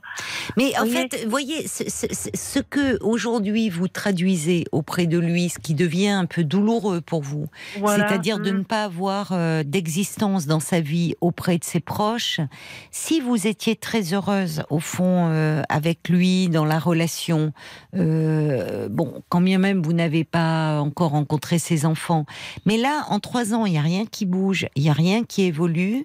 La seule chose qu'il trouve à vous répondre quand vous insistez un peu, c'est au regard de ses relations passées, mais au Mhm. fond, ça traduit quand même euh, quand il dit la peur d'un engagement trop fort, oui, c'est comment s'investit-il lui dans la relation? Et là, je parle pas euh, en termes euh, matériels, mais en termes Oui. affectifs. Bah, il regrette que qu'on se voit pas assez souvent. Et, Et- pourquoi vous ne vous voyez pas assez souvent? Bon, parce que moi, mes horaires sont très décalés. Je peux travailler très tôt le matin et travailler. Là, en ce moment, je travaille de nuit. Et, euh, et je dirais que moi, j'ai du mal à m'investir euh, sur le plan intime au regard de son investissement de euh, lui en général. Voilà, ça me bloque. Ah. Voilà. Donc, Et au donc, fond, lui, oui, vous le- lui faites un peu payer sur ce plan-là. Mais Bah, quand vous dites que vous avez du mal à vous investir sur le plan intime, c'est-à-dire que vous êtes euh, aujourd'hui, vous sens pas en refusez. confiance. Je me sens pas en confiance du fait que, Mais vous que avez une des- intimité. Bien sûr, bien Oui, sûr. mais oui. actuellement moins, quoi. Vous Oui, vous demandez. Oui. Oui, parce que je, je sens que je n'ai pas d'existence. Alors sans aller, bien sûr, à, à la rencontre. de- Non, mais que, que Non, les mais enfants sachent. Sylvie, Sylvie, en fait, l'existence, il faudrait déjà qu'elle soit à ses yeux. Oui, Moi, je, je Mm, pense que déjà, ça commence par là. Vous ne pensez Oui. pas?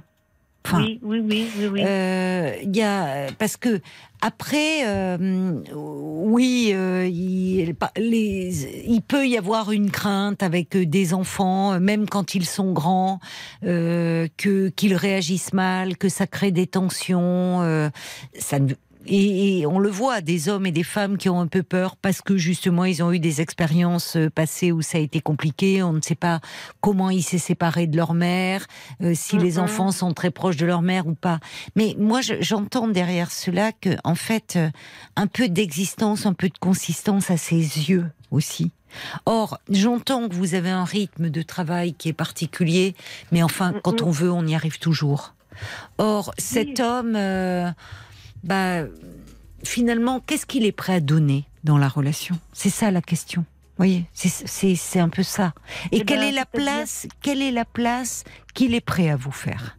Au fond, c'est dans ces termes-là. C'est pour ça que je vous disais, il faut pas vous perdre dans des détails qui en finissent, euh, dire en lui disant presque, en lui glissant les mots dans sa bouche. T'es pas obligé de dire euh, euh, qui je, où je travaille, qui je suis. C'est c'est un faux problème. La question, c'est quelle place est-il prêt à vous faire dans sa vie? Et au bout de trois ans, vous constatez que les choses n'évoluent pas trop. En tout cas, pas dans le bon sens. Elles devraient être dans des projets communs, et j'ai l'impression que même ça, mais je peux me tromper, il n'y en a pas. Ben non, non, non. Voilà. Vous, j'existe ici à Moulins, euh, ici. euh, Dans pardon. votre ville, mais pas. Dans- voilà. Oui, Oui, dans mais ma lui, il a une autre vie, il a une autre vie ailleurs. Mais à l'extérieur, Où eh vous ben, n'êtes pas. je- Voilà. Et puis le week-end, c'est toujours très compliqué de, le joindre. Tiens donc.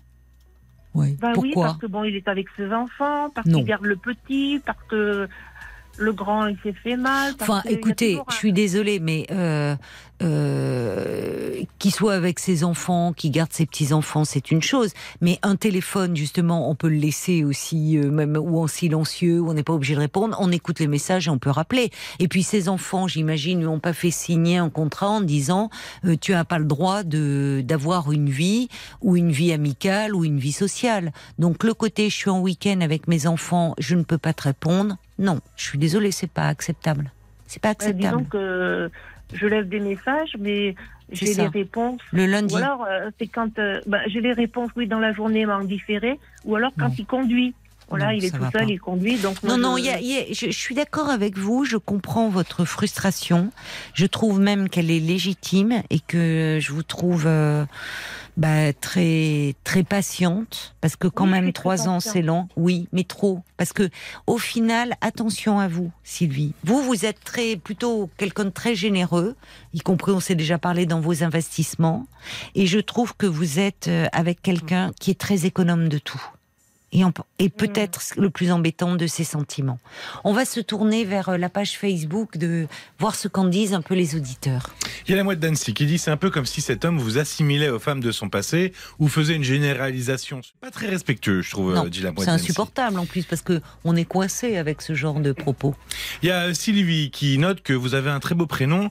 Euh, elle pense que cet homme a peur de revivre la rupture, peur de s'engager. Sept ans, moi j'ai vécu avec un homme dans les mêmes conditions et je peux vous dire que ça peut pas durer du tout. Il y a euh, Stéphane aussi qui, qui, qui vous propose, bon, soit vous êtes satisfaite, ce qui semble pas forcément être le cas, et vous acceptez, et c'est comme ça, soit vous en parlez encore avec lui et vous verrez bien sa réaction, son changement ou non, et vous prendrez une décision. Continuer ainsi Mhm. ou prendre le recul nécessaire. Il faudrait qu'il écoute RTL, euh, d'ailleurs, euh, ça lui ferait pas de mal. Ben, je, je Ce me que dit Stéphane. Si ce serait judicieux qu'il écoute le podcast. Non, Euh, pardonnez-moi, mais moi je pense pas. Enfin, euh, je, je, je trouve quand on est euh, non, parce que finalement, euh, je, je pense qu'il est préférable que ça vienne de vous et que ce soit vos mots à vous. oui. Vous voyez Oui, que oui, vous, vous réécoutiez le Mm. podcast, mais que ça soit vos mots à vous. Et qu'effectivement, là où c'est compliqué, c'est que vous avez laissé euh, s'installer des choses où finalement vous aviez un peu la portion congrue, en espérant que ça évolue. Et là, évidemment, vous rendez compte que bah, il y a de plus en plus de, frus- de frustration qui s'installe. Donc, ça va être compliqué de faire en fait entendre vos attentes. Vous me dites que pour la première fois cette année, il vous a offert un week-end. Peut-être qu'il sent, parce que vous exprimez davantage d'attentes, que peut-être il risque de vous perdre. Peut-être que s'il prend conscience qu'il peut vous perdre, qu'il va, euh, euh, au fond, euh, se montrer plus impliqué dans la relation. S'il continue dans cette voie-là, je ne vois pas comment vous pouvez être épanoui dans ce type de relation.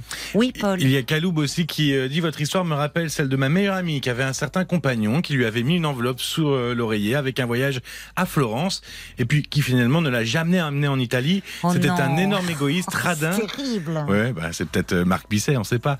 Euh, C'était un énorme égoïste. Pourquoi tu... C'était un énorme égoïste et radin. Ah non, ben ça ressemble pas Bon, du tout pas à Marc. notre. Ouf, C'est tout l'inverse, qui, euh, qui a fait semblant de s'investir pendant des années. Aujourd'hui, elle l'a quitté. Elle est avec un homme merveilleux, aimant et généreux. Cette relation, elle peut mener qu'à une grande frustration pour vous. C'est Oui. dommage, dit Kaloub. Je trouve que, Mhm. attention, voyez, vous, c'est c'est bien que vous vous montriez un peu et que là, euh, vous lui disiez, vous lui fassiez part de vos attentes, dire écoute, moi je suis désolée, au fond, ton histoire passée, c'est ton histoire passée et j'ai pas à payer pour ces autres femmes. Ça fait quand même trois ans qu'on est ensemble, tu me connais. Justement, vous ne vous exprimez pas beaucoup, vous ne revendiquez pas beaucoup, à mon avis, pas assez. Et, euh, et du coup, lui, bah, il vous a quand euh, il est dans cette ville, euh, il passe des moments avec vous, et puis le reste du temps, il a une autre vie et tout est bien cloisonné. Et Ah vous ouais, avez accepté ça. trop de choses dès le départ, à mon avis. Alors, je suis d'accord avec cet auditeur, ça vaut le coup d'en parler, mais lui dire vraiment qu'est-ce qu'il est prêt, est-ce qu'il est prêt à s'investir ou pas?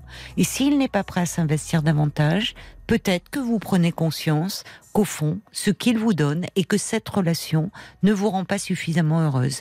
Et vous méritez mieux, vous qui donnez beaucoup de vous-même aux autres, Sylvie. Franchement, Oui. vous méritez mieux que ça, s'il ne bouge pas. Je vous embrasse. Eh ben, c'est très très gentil et moi aussi je remercie tous les auditeurs qui, qui ont pris part à, À la discussion. à la discussion. Voilà. Merci Sylvie. Au revoir. Au revoir, merci beaucoup. Jusqu'à minuit 30, Caroline Dublanche sur RTL. parlons.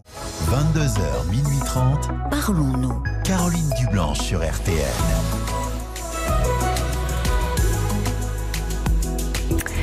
Et c'est Alex, je pense, qui nous rejoint, qui est avec nous euh, maintenant à l'antenne. Bonsoir Alex. Bonsoir Caroline. Bonsoir, bienvenue. Merci beaucoup. Alors Alex, j'avoue que je n'ai pas. euh, Paul m'a dit que vous aviez envoyé un très long mail, mais que je n'ai pas. Ah, bah Moi, ouais. j'ai juste, euh, Ah.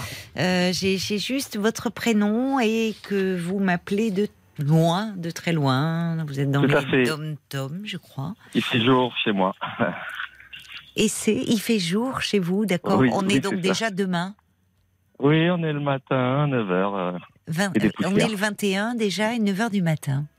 D'accord. Vous vous réveillez. Oh non, pas du tout, je suis un lève-tôt. Ah, vous vous levez à quelle heure? Oh, moi, sur les coups de 5h30, 6h. Ah oui, vous êtes vraiment un lève-tôt. Oui, je me lève avec les, avec les oiseaux, oui. Ah, ça c'est ch- c'est chouette. Oui. Tout Vous fait. quelle, quelle température là-bas? Nous, actuellement, il fait dans les, euh, 20 dans les 30, euh, 28, 30 degrés. Oh là là. Ah oui. Bon, ça fait c'est pas du tout le même cadre, c'est sûr. ça fait rêver, ça fait rêver. Mais vous n'êtes pas au travail alors, encore? Non, je suis enseignant, j'ai la chance d'avoir un emploi du temps qui me permet pas mal de temps libre. D'accord, d'accord. Bon alors oui, Paul me fait signe, me donne, mais effectivement le, le mail, vous avez envoyé un très très long mail. Je regrette de, de j'ai pas pu le, le lire. Je crois que vous êtes dans, vous êtes dans, vous avez 38 ans, vous avez un Tout petit garçon qui a 10 ans. Et, euh, et aujourd'hui, vous êtes séparés de, de, de la maman. Et c'est là Voilà. où les, les choses se sont un peu envenimées et que ça devient compliqué. Voilà, exactement. En fait, euh, en fait, j'ai rencontré sa maman lorsque, euh, alors que nous n'étions pas dans la même commune, on était à trois heures de route, Oui, quatre heures de route, oui, et euh, on s'est fréquenté pendant deux années à distance, donc euh, épisodiquement lorsque on avait des week-ends en commun. Et, euh, et donc du coup, c'était euh, du fait que ce soit épisodique, que c'était euh, des moments qui étaient précieux parce qu'on se voyait peu et et euh, pour lesquels euh, ben, chacun avait une bonne énergie pour que ça se passe bien, on va dire. oui. Mais euh, ça, ça nous permet, ça nous permettait pas non plus de nous découvrir pleinement, euh, dans le sens où on ne vivait pas notre quotidien ensemble. Mhm. Et puis, euh, au bout de ces deux années-là, en fait, euh, euh, alors même que je commençais à me demander si nous étions vraiment euh, compatibles pour une vie à deux, oui. euh, mon, mon ex-compagne est tombée enceinte dans un, un contexte où, où je me sentais pas forcément bien, c'est-à-dire notre vie de couple n'était pas Oui. non plus euh, merveilleuse. oui. Euh, je, je lui avais euh, fait part du, du de, de, de mon enfin de ma de ma crainte là-dessus et je ne voulais pas d'enfant tout de suite et je voulais qu'on se projette peut-être plus tard mais pas à ce moment-là. Alors qu'à ce moment-là, elle euh, elle a eu une réaction qui était nette et claire et qui m'a dit de toute façon si tu ne veux pas cet enfant, je le garde avec ou sans toi. Ouais. Et euh, bah, je suis quand même quelqu'un de très attentionné et qui, qui donne beaucoup de sa personne et, Et moi, pour moi, c'était inconcevable de savoir que j'allais avoir un petit garçon qui allait naître et qu'il allait naître avant, avant même d'être là, qu'il avait, avait des parents qui se déchiraient, quoi. Donc euh, j'ai tout fait pour euh, pour l'accueillir et au mieux, l'accepter et et puis l'aimer au mieux dès sa naissance. hein. Donc euh, j'étais un j'étais quelqu'un qui avait envie d'être papa au fond de moi quand même. Donc euh, j'ai Oui, beaucoup finalement, d'amour. euh, vous aviez peur euh, quand il n'était pas là, mais une fois qu'il a été là, vous vous êtes investi avec, avec lui. Ah oui, mais j'avais pas peur d'avoir un enfant. Je voulais pas avoir d'enfant avec cette personne-là. C'est ça. Parce Ça que vous a mis devant déjà- le fait accompli. Voilà, c'est ça. Bon, aujourd'hui, fait, ce petit garçon, il est là. Il est là et, et je l'aime de tout mon cœur et j'ai jamais cessé de l'aimer de- depuis ses. Tiens, Il n'y a pas que des oiseaux, il y a hein. des chiens aussi, là. Il y a des chiens. Ben oui, c'est la, c'est la vie de- comme ça, là, le matin, euh, tout le monde euh, s'agite. hein. On est dans un petit village ici. ouais. Ah oui, d'accord. Donc, euh, il y a des Et donc euh, voilà, pour revenir à mon histoire, si vous voulez, euh, euh, j'ai accueilli cet enfant du mieux que possible et je lui ai donné beaucoup d'amour dès le départ. Hein, mais euh, mais donc ça c'est c'est les, les années, enfin les, les, les premiers moments où on assiste à la naissance Oui. de son enfant, on s'en occupe depuis petit, on est sur un nuage qui fait qu'on on délaisse un petit peu sa relation de couple pour euh, pour s'investir pleinement en tant que parent. Et, et peut-être que j'y ai trouvé refuge aussi à un moment parce que euh, bah, parce que finalement c'est ce qui me raccrochait à notre couple, hein, puisqu'il y avait plus grand chose entre nous. Et puis après, euh, petit à petit, euh, quand euh, quand notre fils a grandi, euh, ben, euh, j'ai essayé de, de de faire en sorte que ça se passe bien dans notre couple euh, et, et de maintenir un climat euh, serein à la maison, mais euh, on avait trop de divergences de points de vue sur pas mal de choses. Oui. Et euh, du coup, bah, les, les relations euh, s'envenimaient un petit peu entre nous. Et à un moment, ben moi, j'avais l'impression de, de vivre un sacrifice au quotidien simplement pour le, le- pour le pour maintenir un équilibre parental, si vous voulez. Et, puis ça a été trop lourd à porter. Au bout d'un moment, je me suis dit qu'il fallait que je pense aussi à moi et que si j'étais pas heureux en couple, c'était, euh, ben, j'ai accepté que ce que je considérais comme un drame, c'est-à-dire qu'un enfant si jeune puisse avoir ses parents qui se séparent et, et puis j'ai franchi le pas de me Ça peut être mieux hein, que des parents. Enfin, Ah bah, il n'y a euh, pas de, il y a que, vous savez, dans des situations un peu bancales, avoir des parents qui sont perpétuellement en conflit ou vivent dans un climat de tension, c'est pas non plus très bien pour un enfant. Donc euh, Ouais. parfois, euh, bon bah oui, euh, la séparation peut Ah aussi être une possibilité. été un, un vrai bol d'air pour moi. Hmm. Et ça m'a permis, en étant plus épanoui, plus équilibré par la suite, euh, je me suis rendu compte, je me suis vite rassuré en voyant que, que ça pouvait très bien se passer en, en garde alternée, puisque en fait dans les an- dans les mois qui ont suivi, on avait pris la décision commune de, de pratiquer la garde alternée, puisqu'on habite à vraiment à, trois minutes hein, dans le village, donc on Mm. est en- on est à proximité, c'était très facile à mettre en place. Euh, sa maman est enseignante, hein, elle Aussi, est euh, institutrice. Oui. Voilà. Et, euh, et en fait, euh, euh, six mois après cette, mise en place amiable de la garde alternée, euh, moi j'ai rencontré euh, une nouvelle personne dans ma vie et, et à partir de là, ça a déclenché pas mal de choses. Euh, mon ex-compagne a, a désiré aller au tribunal pour obtenir une garde exclusive en fait, parce que Elle vivait avec vous, votre nouvelle compagne? Euh, au départ, non, on se fréquentait en habitant pas loin l'un de l'autre, mais euh, on est dans un petit village et tout se sait Tout très se vite. sait, donc ça. Euh, Elle en était, en, elle a été en colère, voilà. ça a redoublé à ce moment-là, d'accord. Bon, Voilà, bah, elle voit C'était comme donc. une trahison pour elle. C'était comme une trahison de savoir que. Ah, c'est a- douloureux. Ça veut dire qu'elle a mois, tenu à vous aussi, euh, beaucoup. hein. Bon, mm, c'est ça. Elle a beaucoup de fierté aussi, alors peut-être que ça peut jouer, mais. Donc elle contacte un juge aux affaires familiales. Ouais, et là, Oui. en fait, euh, ça a été un défoulement de, de témoignages vraiment infâmes euh, contre moi. euh, où elle a monté pas mal de gens qui étaient dans notre entourage, pourtant à tous les deux, euh, en racontant des choses. En fait, elle, elle a prétendu euh, haut et fort que j'étais euh, euh, quelqu'un qui était alcoolique, si vous voulez, euh, dépendant, euh, dépendant à la drogue également, euh, des choses comme ça. Euh, euh, se basant sur rien du tout. Hein. J'ai eu beaucoup de témoignages qui racontaient n'importe quoi. euh, Donc vous avez découvert que des, ce que vous pensiez être des proches euh, ont raconté. euh, Voilà. Ces choses-là Après, pour euh, couper court à tout ça, en fait, j'ai eu beaucoup d'amis qui m'ont soutenu, qui ont témoigné en ma faveur. bah, heureusement pour vous, Un, pa- un papa responsable. Oui.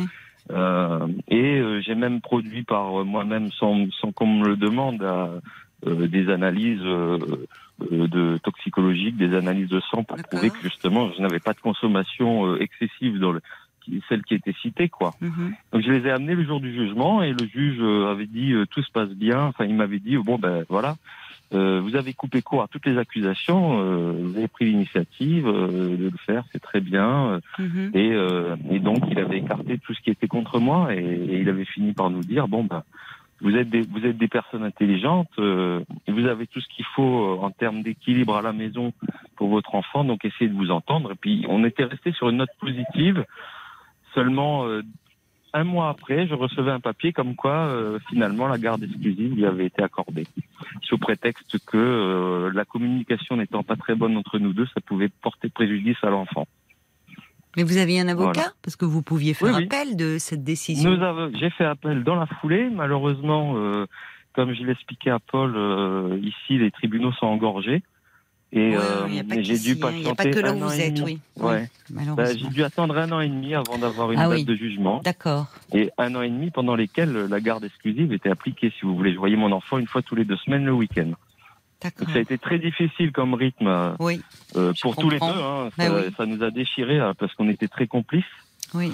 Et, euh, et en même temps que ça a été l'occasion pour sa maman euh, de profiter de tout ce temps qu'elle avait en plus de moi pour Mm. euh, pour façonner entre guillemets mon fils un peu comme elle le voulait et lui raconter des choses euh, atroces sur moi quoi. Donc Ah des bon fois mon fils me disait euh, maman m'a dit que tu étais malade euh, par rapport à l'alcool, des choses comme ça si vous voulez. Donc euh, moi euh, bah, j'étais déchiré de voir que Pourquoi elle raconte en- des choses comme ça? Pour vous nuire, Ah, non bah alors, je sais pas. Je sais pas, elle a toujours été comme Non, mais ça. c'est bizarre de toujours- focaliser elle a sur euh, l'alcool. voulu- Oui, parce que en fait, si vous voulez, elle, elle a, elle a sûrement eu, elle a eu une enfance assez difficile, euh, où elle a subi des, des violences. Elle a eu euh, des beaux, des beaux pères qui étaient euh, peut-être alcooliques, euh, violents à un moment donné. Euh, et puis peut-être que c'est ça qui l'a traumatisé. Je ne sais pas. Moi, je suis quelqu'un qui ne qui se cache pas de boire de l'alcool, mais je veux dire, je ben voilà, je- j'en bois de manière euh, Mm. occasionnelle à l'apéro euh, avec les copains quand c'est D'accord. voilà. Donc là, aujourd'hui, où en êtes-vous? Parce que ça, c'était après la décision du juge Voilà. aux affaires familiales. Eh bien, Et au- aujourd'hui? Alors, au bout d'un an et demi, j'ai réussi donc à, re- à récupérer mon fils. Et moi, je ne demandais que la garde alternée. Donc, ça Oui. a été assez évident devant la cour d'appel pour les juges de dire bon, bah, c'est bizarre, pourquoi vous ne l'avez pas eu avant? Ils me l'ont redonné tout de suite. Et depuis, en fait, euh, mon ex-compagne a cessé de vouloir euh, agir et faire intrusion dans ma vie euh, par le biais de, de tout ce qui lui restait possible légalement en se, en tenant au jugement. Euh, elle, euh, on, on a le droit de voyager avec son enfant, mais il faut l'accord des parents. Je ne peux pas prendre une décision de voyage sans qu'elle me dise Ah oui. tu as le droit d'aller là, tu n'as pas le droit d'aller là, parce que elle évoque toujours le fait qu'elle n'ait pas confiance en moi, si vous voulez. Mais alors, paradoxalement, c'est curieux parce que, au fond, euh, vous me dites que immédiatement après la séparation, enfin dans les mois qui ont suivi, euh, cette garde alternée, elle avait été conclue d'un commun accord. Donc là, elle Ouais. ne- elle n'a pas tout de suite euh, cherché à vous causer des problèmes. à- euh, c'est c'est lorsque vous avez euh, rencontré cette femme, une nouvelle compagne. C'est ça. c'est- Ouais, avec- c'est et vous êtes peu- toujours avec votre nouvelle compagne? Non, pas cette compagne-là. On a vécu trois ans, quatre ans ensemble. Là, vous êtes seul par- aujourd'hui? Non, j'ai rencontré. Je suis Oui. avec une, une, une compagne qui a une petite fille. On a une famille recomposée depuis pensez pas euh, que c'est ça qu'elle vous fait payer Parce que, enfin, je ne sais pas de- elle, où elle en est de son côté. Elle, elle a rencontré quelqu'un a assez rapidement également, et avec qui, par contre, elle est toujours depuis tout ce temps, D'accord. euh, qui que je connais, hein, quelqu'un que je connais très bien et qui qui, qui est une, une personne très bien. Oui. Mais euh, si vous voulez, euh, je vais vous donner. En fait, euh, elle est elle est censée être euh, un petit peu psychologue hein, pour euh, pour être institutrice. Bah parce que elle a elle, elle connaît un petit peu l'approche vis-à-vis des enfants euh, du fait de son métier. Hmm. Enfin, c'est ce qu'on Oui. peut imaginer Oui, quand même. on peut l'espérer, oui, euh, oui. Voilà, voilà, on peut l'espérer. Et euh, elle a, elle a toujours euh, raconté du mal sur les personnes que je fréquentais à mon- elle, elle parlait toujours mal des Mm. personnes que je fréquentais à mon fils, de façon à lui dire que c'était pas des personnes à fréquenter. Oui, Euh, mais c'est pas la, elle- elle c'est pas, c'est pas la professionnelle là qui parle. C'est, Ah non, euh, pas du tout. c'est même pas la mère, c'est la femme blessée. Ouais. Il y a et- quelque chose fait, qui est blessé et voilà. Et malheureusement, euh, comme comme trop souvent dans ces cas-là, il y a les deux niveaux qui se qui, qui enfin qui se mélangent où il y a une confusion. C'est-à-dire que les parents oublient, même s'ils aiment leurs enfants, qu'en critiquant l'autre parent, voire en le dénigrant, ils font du mal à leur enfant. Mais règlent, fait. c'est un, c'est un règlement conjugal qui se poursuit, un règlement de compte conjugal. Oui. Ouais, Alors comment bon, vous pourriez apaiser cela finalement? Bah, en fait, si vous- c'est En la fait, si question. vous voulez, ce qui, ce qui m'embête le plus, c'est que hum, euh, je vais vous donner des exemples qui vont peut-être vous faire mieux situer la personne qu'elle peut être. Euh, c'est une personne qui est vraiment euh, capable, elle est très professionnelle hein, euh, au niveau de son boulot. euh, euh, je pense qu'elle est irréprochable et qu'elle travaille énormément, elle est passionnée. Maintenant, voilà, quand elle, elle n'obtient pas ce qu'elle veut pour plein de choses dans la vie personnelle, elle peut vite soit euh, dé- déprimer ou euh, se mettre dans des colères folles pour des, des, des détails que, que des choses qu'on considérait comme des détails. Et là, euh, bah, ça devient une tempête émotionnelle et, et Mais vous ne vivez euh, plus je- avec elle, donc là c'est votre non, fils qui fils, vous rapporte lui, cela. ressent- Oui, et il ressent cette pression. Si vous voulez, je vais vous donner un exemple précis qui, qui, qui témoigne un petit peu de la violence dont elle peut, elle peut faire preuve. Pendant l'épisode Covid que on a aussi traversé où je suis, à un moment, euh, pendant les premiers, les premiers confinements, si vous voulez, euh, alors que la garde alternée a toujours été, euh, pendant la première période de confinement, j'avais mon, mon fiston et elle voulait à tout prix le, le récupérer le récupérer pour euh, un mois de confinement, euh, sous prétexte qu'elle ne me faisait pas confiance au niveau euh, de la conduite à tenir vis-à-vis du Covid. Elle disait que j'allais, par mes fréquentations qui n'étaient soi-disant pas sérieuses, ramener le Covid à la maison et du coup euh, lui faire courir des risques ainsi qu'à mon fils. Et elle avait ordonné, hein, le, elle, elle, parle, elle avait appelé mon fils ce jour-là en lui disant tu vas rentrer à la maison, je vais te récupérer parce que tu vas pas rester avec papa euh, en le prenant à partie, quoi. Et moi, je lui ai dit, bah non, il est hors de question qu'il aille avec toi. Il y a un jugement qui est en cours, on l'applique, et puis c'est comme ça, Covid ou pas Covid. Elle quoi. applique le jugement? Oui, oui, on l'applique. euh, Qu'est-ce que vous assez, euh, attendez en fait aujourd'hui? De, de ça Moi, en que- fait, euh, Quelle est voulez, votre demande Parce que moi, parents- c'est compliqué. Je peux pas dans les histoires de divorce où il y a eu un jugement Alors, prononcé. Vous voyez, j'ai fait appel à des personnes pour, pour faire de la médiation. J'ai emmené mon Mhm. fils voir une pédopsychiatre. Euh, j'ai essayé de, bah, de, de- de faire appel à tous les professionnels euh, dont les compétences. Quelle était votre demande justement par Euh, rapport alors, en euh, fait, moi, Parce que la médiation et le pédopsychiatre, c'est différent.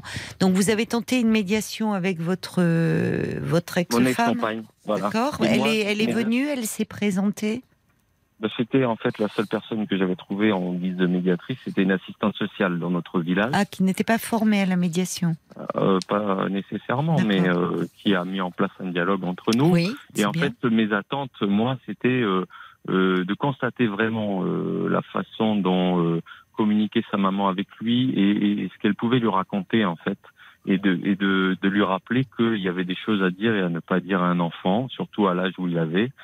Et en même Mm. temps que, que voilà, de lui dire que ma vie euh, allait très bien et Mm. qu'elle n'avait pas à, à faire intrusion sans cesse dans ma vie pour voir comment ça se passait, parce que justement j'étais une personne qui Il était plus jeune aussi à ce moment-là, c'est Ouais. ça? Bon, Mon maintenant, il il a 10 ans, votre fils. Mm. Maintenant, il a 10 ans et euh, j'essaye de communiquer avec lui euh, le, au maximum, mais euh, en fait, il y a plein de choses où euh, euh, il, va, il, il va cacher en fait euh, ce qu'il pense euh, vraiment au fond de lui à sa maman pour euh, ne pas risquer de l'énerver et donc du coup de subir sa colère. Qu'est-ce qui vous fait dire ça? Ben, je vais prendre un exemple. Je fais de l'ULM, moi. Hein, vous connaissez l'ULM, c'est Oui. un petit avion léger. Voilà, je pratique l'ULM depuis mon plus jeune âge. C'est une de mes passions. Euh, mon fils rêverait de venir en ULM avec moi, euh, que je lui fasse profiter de cette passion, au moins découvrir. Euh, mon ex-compagne ne veut pas. Elle est catégorique là-dessus en disant peur. que c'est voilà, elle a peur. Oui. Mais euh, mon fils, si vous voulez, pour éviter euh, de lui dire qu'il aimerait et de s'opposer à sa volonté, il préfère lui dire qu'il qu'il en a peur Oui, mais et c'est. que lui, bon. et finalement il va dans son sens, alors que moi il me dit l'inverse. Vous voyez? Et c'est ce genre de pression que lui Oui, se met tout bon. seul. Non, mais je- j'entends parce que je, je vois là sur votre euh, mail, vous me dites euh, bon euh, pour se défendre, pour se protéger, je lis vos mots. Il ne mentionne pas tout ce qui le dérange, garde énormément de choses pour lui. Le silence est souvent son refuge. Voilà. Mais c'est souvent le cas dans les divorces très conflictuels où les enfants, ils savent bien que ce qu'ils vont dire à l'un euh, va être repris, surinterprété et va donner lieu à de nouvelles tensions par l'autre parent. Donc en fait, en fait, bah, la plupart du temps, ils ne disent pas euh, ce qu'il en est. Et là, l'exemple que vous donnez de l'ULM, qu'est-ce qu'on en sait de la part des choses finalement? Oui, vous aimeriez faire découvrir votre passion à votre fils, mais euh, votre ex-femme, donc sa mère, s'y oppose. Votre fils, il est pris entre les deux. Au fond, Ouais. qu'est-ce qu'il exprime vraiment? Il a peut-être un peu des deux, c'est-à-dire qu'il peut avoir à la fois envie et puis peut-être aussi un petit peu peur. Et en tout cas, il aimerait vous faire plaisir parce qu'il sent que ça vous ferait plaisir, mais euh, il ne veut pas euh, contredire sa mère. Donc, à un moment, sur certaines choses, il faut savoir lâcher aussi. Ah non, mais oui, je suis. Parce que euh, sinon, au fond, sous couvert de protection de l'enfant et de dire je voudrais qu'il s'exprime, si quand l'enfant s'exprime, tout est au fond sujet à discussion et voire euh, au fond à conflit, l'enfant il comprend très vite, hein, et même avant 10 ans. Donc Ouais, oui, du coup, souvent son, son, sa façon de se protéger, c'est de cloisonner. Il y a la vie chez papa, il y a la vie chez maman. Mais quand vous me dites, il y a une chose qui m'interpelle, et c'est pas la même chose que ce que vous avez écrit sur votre mail, c'est ça que j'aimerais comprendre. Vous dites qu'il ne parle pas de ce qu'il vit chez sa mère et des colères qu'il subirait par peur euh, de je ne sais quoi d'ailleurs. Ça, c'est vous qui. si- S'il n'en parle pas, comment savez-vous? Que ça a lieu Euh, bon, je vais vous donner un exemple très précis parce que c'est, à mon sens, le plus représentatif de sa, de sa personnalité à elle et de ce qu'elle est capable de faire sur mon fils. Pour revenir à ce que je vous disais par rapport à l'épisode du Covid, elle voulait à tout prix le récupérer. Un jour, elle l'a appelé euh, très colérique et lui a dit bon bah de toute façon, si tu ne rentres pas à la maison, malgré que j'en avais la garde à ce moment-là, hein, si tu ne rentres pas à la maison ou si tu ramènes le Covid à la maison et que je et que je meurs, tu vas porter ça sur tes épaules toute ta vie. Oui, bon, c'est complètement. Est-ce que c'est des paroles qu'on dit à un enfant de 9 ans, ça, par exemple Vous voyez? Mais à qui elle disait ça? À mon fils. Donc, euh, moi, Bon, ce moi, genre ce de qui m'ennuie, en fait, ce que j'entends, c'est pas ce qu'elle m'ennuie, enfin, c'est toujours euh, ce qu'on entend malheureusement, euh, c'est que euh, à un moment, elle vous a dénigré.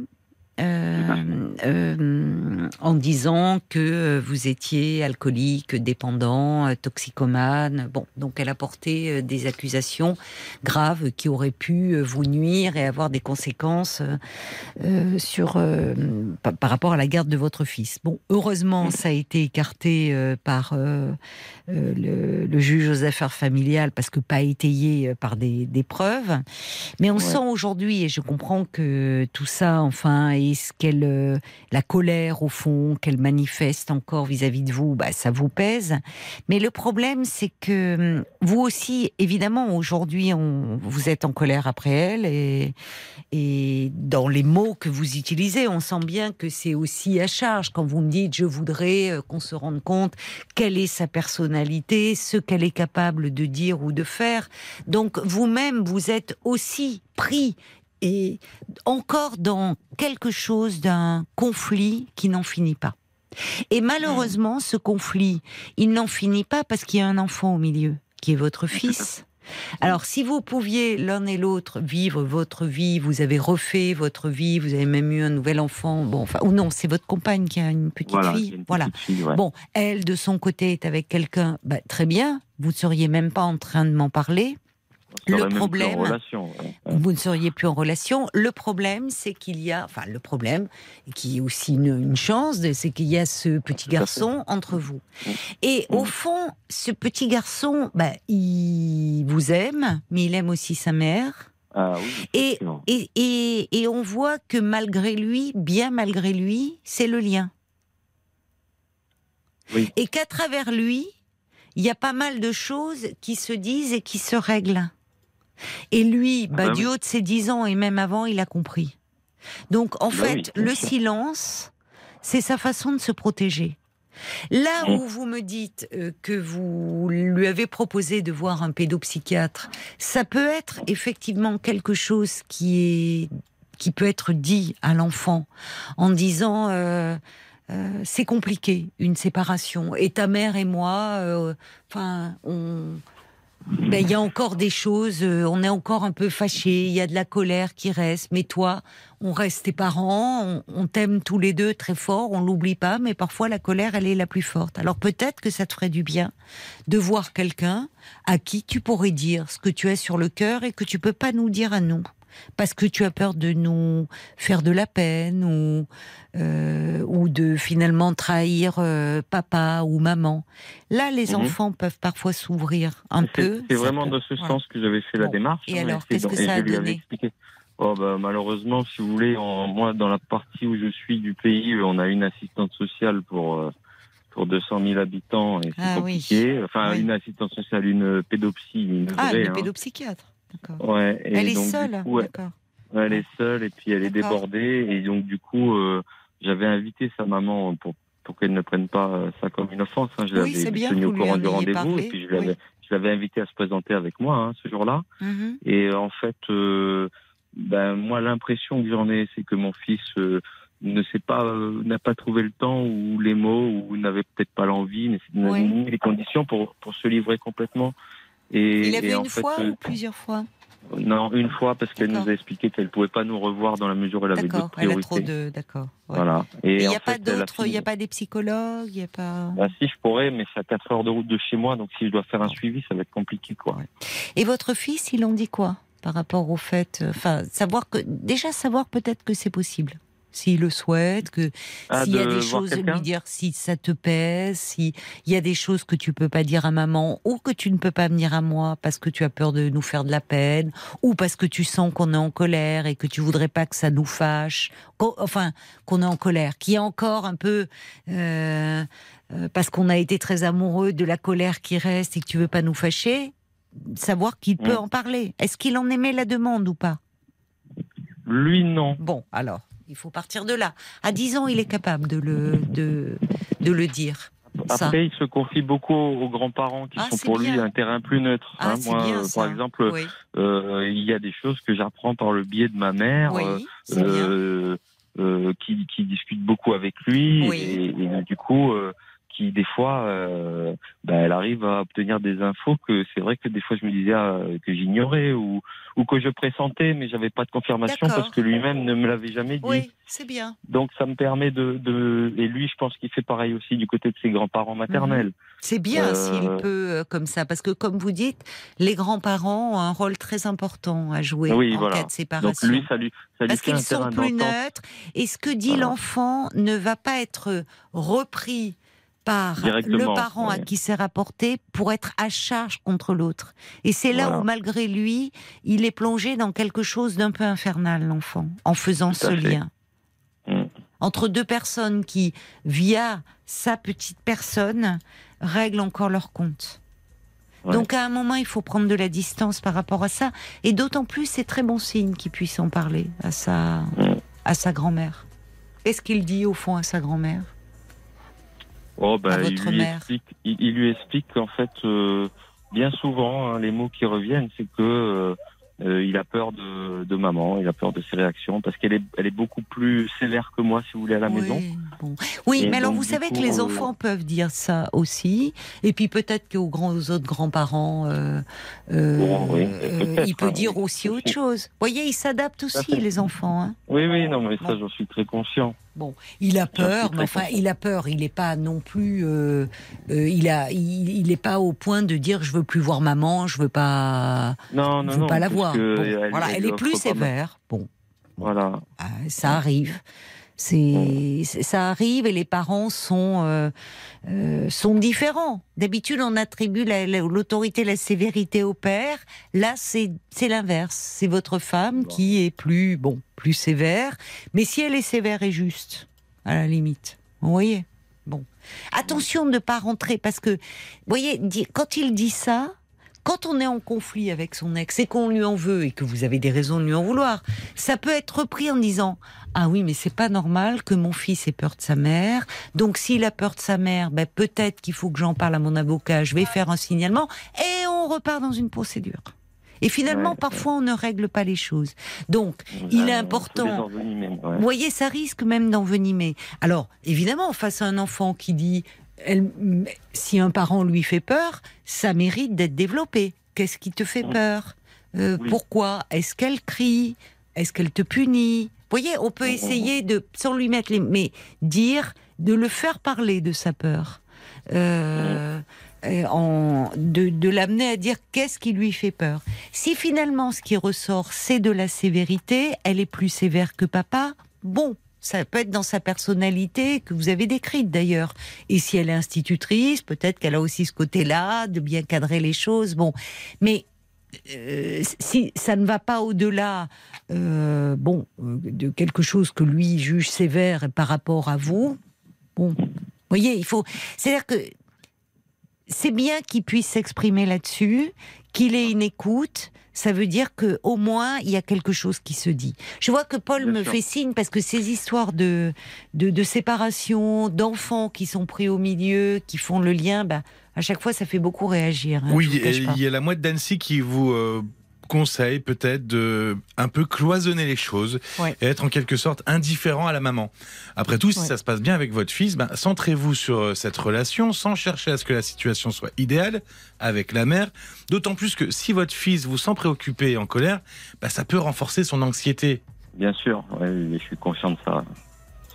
Non, non, je suis tout à fait conscient de ça. et je communique beaucoup avec lui. Hein. euh, Je m'efforce de de- de- d'établir des passerelles, euh, de- d'en construire le plus possible pour euh, pour pouvoir échanger.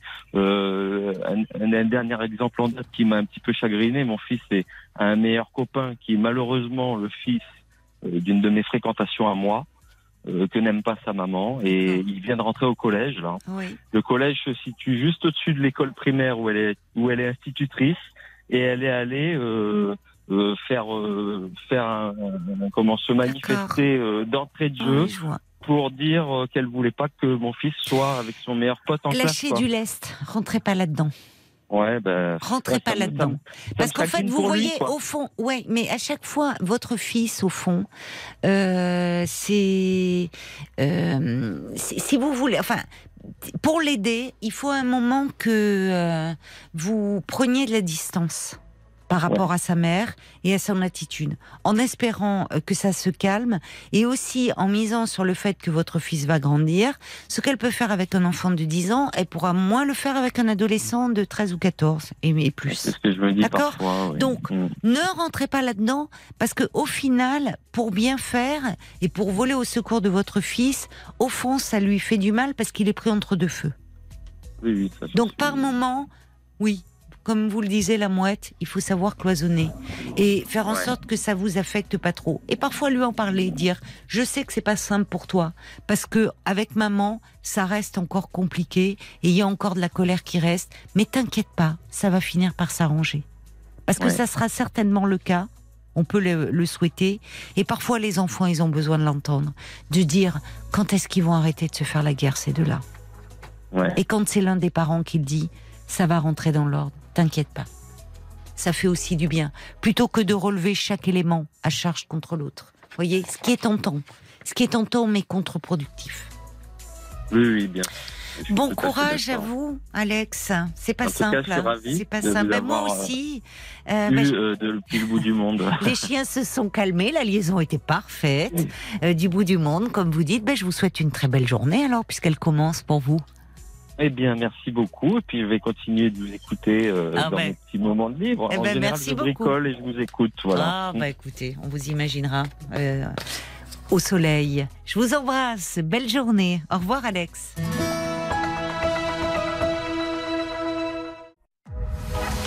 Jusqu'à minuit 30, Parlons-nous. Caroline Dublanche sur RTL.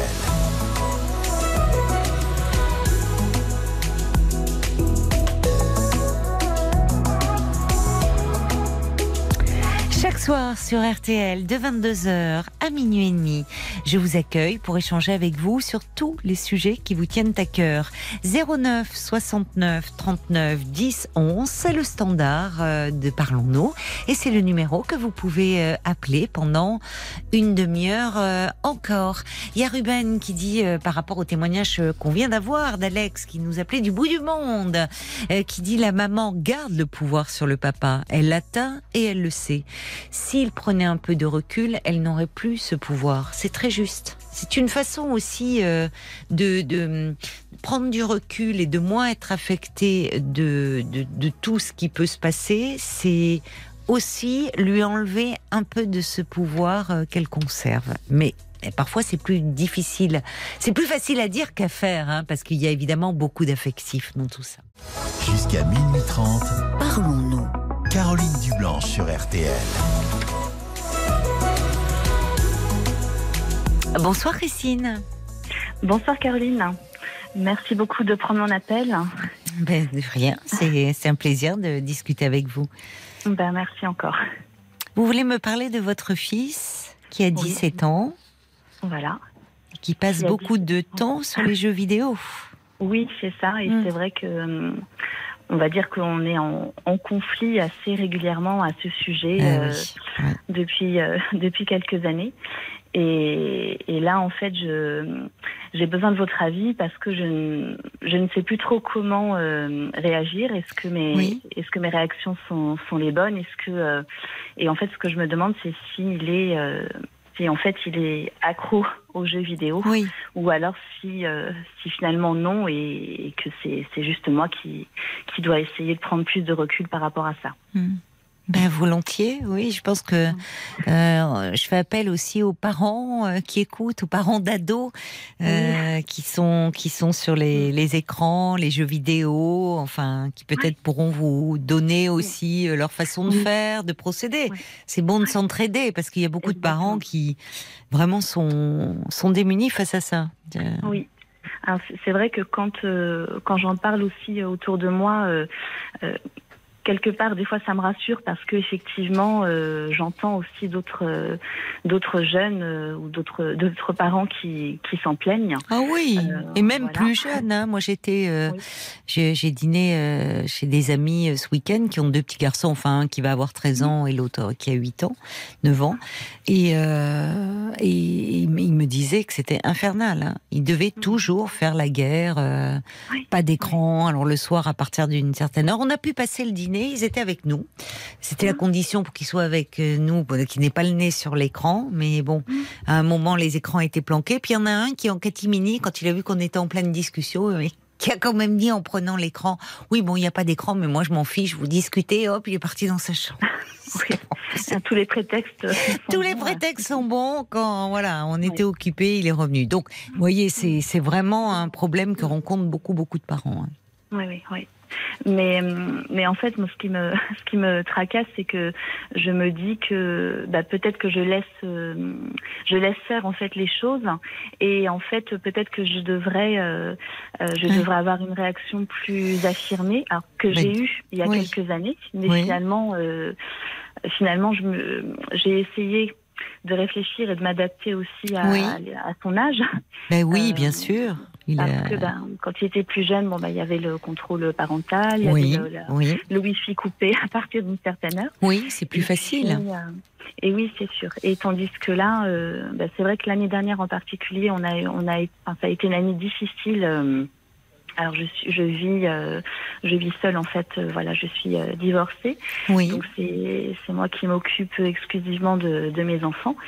Donc ça a été une année difficile parce qu'on était très souvent en conflit par rapport à ça. Je faisais vraiment la guerre en fait au, hmm. au temps passé devant les écrans. Et puis euh, et puis en fait un jour, euh, ben on a voilà, je me suis dit ben je vais essayer de changer un petit peu ma mon fusil d'épaule et puis euh, et puis bah, lui, lui dire, bah, écoute, euh, maintenant tu es grand, tu, tu gères, mais par contre à une certaine heure, euh, bah, je, je, veux que tu sois couché pour aussi. Euh, oui, c'est bien ça.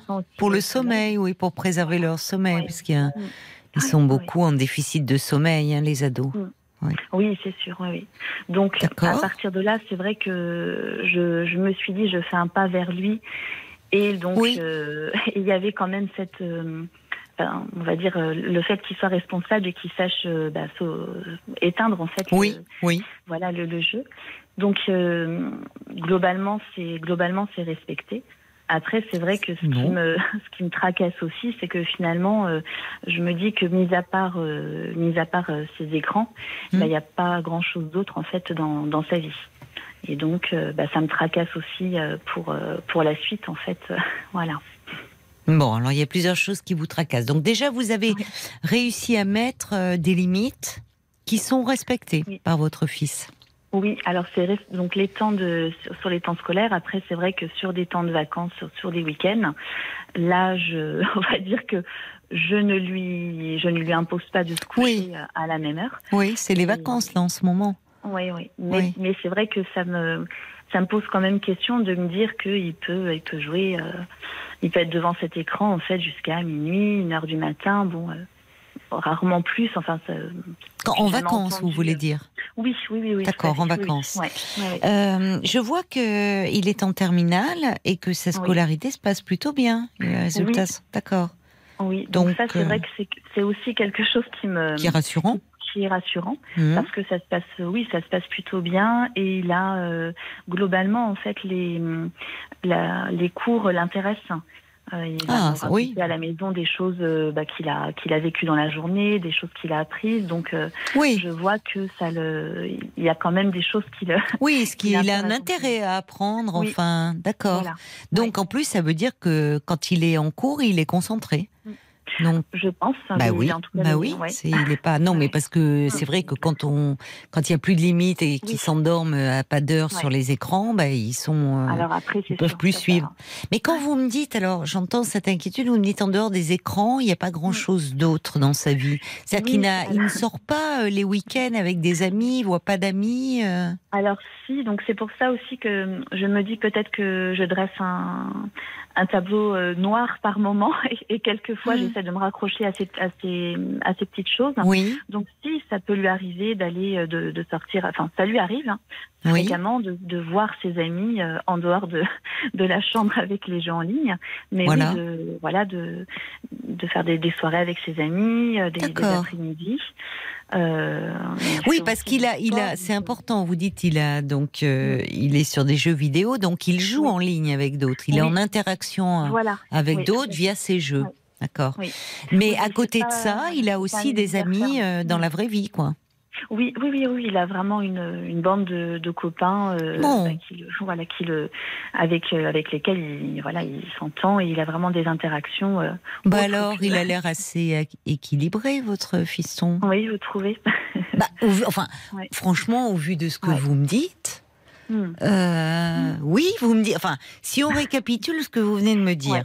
Bon, il y a eu un moment, ça a été un peu difficile, puis vous avez réussi quand même à lui fixer une hmm. limite qu'il hmm. respecte. Je vois que euh, il, doit arrêter à 22h45 quand il a cours. Hein bon, voilà, 22h45.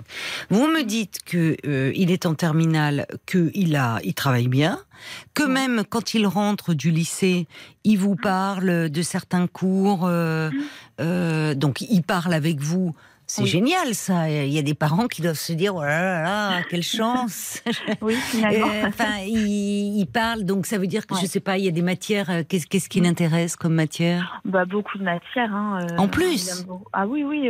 donc il aime bien ses profs aussi. Oui, voilà. Enfin, depuis l'année dernière où il a pu choisir justement des spécialités, et là, il a, il aime, il aime vraiment presque toutes euh, les disciplines. Donc, euh. c'est rare parce que euh, généralement après, enfin, jusqu'à la terminale, bon, mm. bah, ils suivent. même souvent, ils ont une scolarité moyenne parce qu'il faut y être, mais il n'y a pas un mm. intérêt mm. particulier pour une matière parce qu'ils sont dans une filière. Enfin, c'est quand même assez généraliste. C'est plus tard quand ils choisissent une spécialité qui prennent goût, mais souvent les études au lycée. Euh, donc, il a une curiosité, un esprit ouvert, il est désireux d'apprendre, il aime apprendre. Il aime, alors je vais pas dire que, bon, c'est c'est pas. On va dire que il, alors, il aime, il aime apprendre. Il s'intéresse à beaucoup de, de voilà, de, de, disciplines. Par contre, après, à la maison, ce qui, aussi, ce qui me fait bizarre, mais en même temps, vu que les notes sont suivent en fait et sont plutôt correctes, mhm. bah, il travaille pas plus que ça en fait parce que euh, oui, je comprends. il, il, allume, euh, il allume ses écrans pour jouer. Donc, euh, c'est ça aussi qui me, qui me pose question. Après, bon, moi j'étais très studieuse, donc c'est vrai que je peux pas. Ah oui, oui, c'est oui, mais ça compte ça aussi. Mm. C'est-à-dire que, et, mais vous n'aviez pas les écrans vous quand vous rentriez? Et non. Voilà. Même si vous êtes encore une jeune, enfin jeune, mais mm. ça n'existait pas. Donc c'est vrai que. Et oui, et ça change tout. Mm. Mais en fait, vous me diriez euh, que bon, les résultats scolaires sont pas bons et que mm. ben, vous le voyez pas travailler. Oui, mm. là vous pourriez dire et eh oh, qu'est-ce qui se passe? Mais semble-t-il, quand il est en cours, il est, ben, il est très, il est présent. Il est présent. Il est, euh, il a des capacités, semble-t-il il retient de, mémoire, il a une bonne mémoire, il doit. Oui, oui voilà, il a, il a des capacités. Après, bon. Bah, et il a certainement des capacités où il n'a pas besoin de, entre guillemets, trop travailler pour obtenir de bons résultats. Bah, sans doute. Bah, écoutez, tant mieux. non, mais je vais vous dire tant mieux, mm. parce que c'est une chance, parce que souvent au lycée, on n'est pas à son maximum. Hein. C'est après, alors même si je sais mm. que maintenant on en tient compte avec Parcoursup et, et qu'il faut mm. présenter des dossiers, mm. mais c'est souvent après que... malheureusement, il y a des enfants, oui, ils sont très studieux, ils vont donner beaucoup, mais ils sont au maximum et ça peut être compliqué après. Là, il suit son petit rythme sans trop se forcer, parce que, mais parce qu'il est présent en cours et certainement concentré. Et qu'il a une bonne mémoire et des facilités. Bon, bah écoutez, mm. tant mieux, hein, pour lui. donc pour vous, euh, par exemple, donc je, vous donne un autre cas de figure. Oui. Euh, en vacances ou sur un week-end, euh, finalement, il va se lever, il allume son écran, il va jouer jusqu'à, je sais pas, jusqu'au moment du repas, et puis rebelote le rebelote l'après-midi mm. si on propose pas une, une sortie. Et voilà. alors et, et, là, donc c'est pareil, je, je laisse je laisse faire. Si vous proposez une sortie, qu'est-ce que...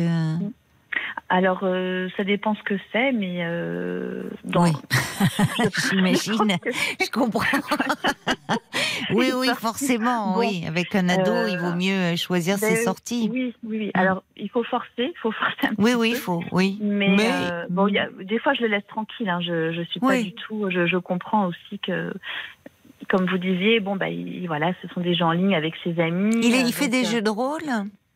Euh, je, non, je crois pas. pas je, non. je sais même plus ce que c'est comme. C'est très addictif. Et puis, il est en lien avec d'autres. À travers ses, à, travers ses jeux, il est en lien. Mm, c'est très addictif, mais mm. oui, il n'est pas opposant, il n'est pas euh, s'il y a une sortie. Il faut proposer, oui. Il, il fait du sport par ailleurs, il fait. Oui, oui, oui, oui, oui. Bah, bah, alors, mais écoutez, il coche toutes les cases, il est parfait. Ah, il fait du sport et il s'y rend. Oui, alors il y a donc euh, une fois par semaine, et là c'est vrai que euh, il s'y tient. Il s'y tient. Oui, il aime ça. Donc Et bah, pendant les vacances, faudrait, il n'y a pas des stages. Ça marche mieux avec les petits, les stages de sport. Avec les petits, euh, c'est vrai, mais pour les, oui, il y a bah cet âge-là, c'est plus compliqué. Mm. Vous apprenez un peu pour les vacances, là, c'est ça, de l'avoir. Euh, vous venez, ça commence, ça a commencé chez vous les vacances euh, oui, oui, ce week-end. Oui, donc vous vous dites, je vais l'avoir 15 jours. Oui, il va passer le nez. Ben, c'est ça, donc en fait, Juste, oui. Il faut essayer de trouver des, des, solutions. Qui mettent un peu le nez dehors, qui prennent l'air, qui s'aèrent, je suis d'accord avec vous. Et mm. puis que euh, là aussi, enfin, qu'il il n'arrive pas, euh, qu'il reprenne pas crevé, quoi. C'est-à-dire que s'il se couche tous les soirs à. Bon, à 3-4 heures, même s'il dort après jusqu'à midi, une heure, mais peut-être sur une semaine sur deux.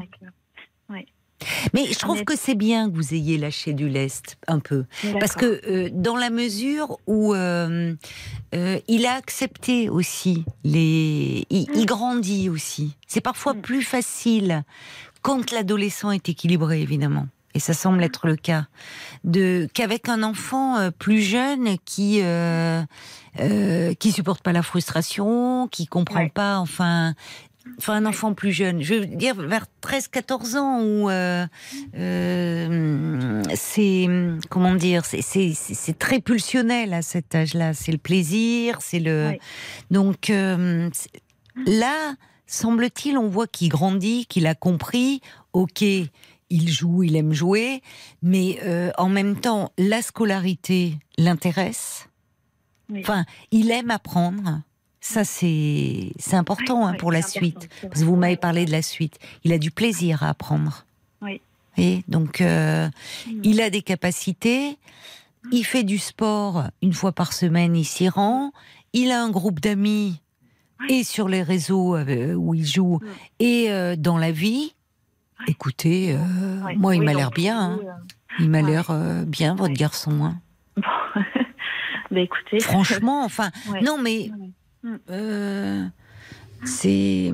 Il y a Brigitte qui dit c'est vrai que c'est troublant ce comportement pour nous qui n'avons pas, qui n'avions pas ces écrans. C'est vrai, ça joue aussi. C'est vrai que du coup c'est euh, vous comparez avec vous qui étiez très studieuse, c'est-à-dire que vous aimiez aussi apprendre, mais certainement que quand vous rentriez, c'était important de reprendre les cours. Euh, oui, c'est ça. Voilà. Oui, oui.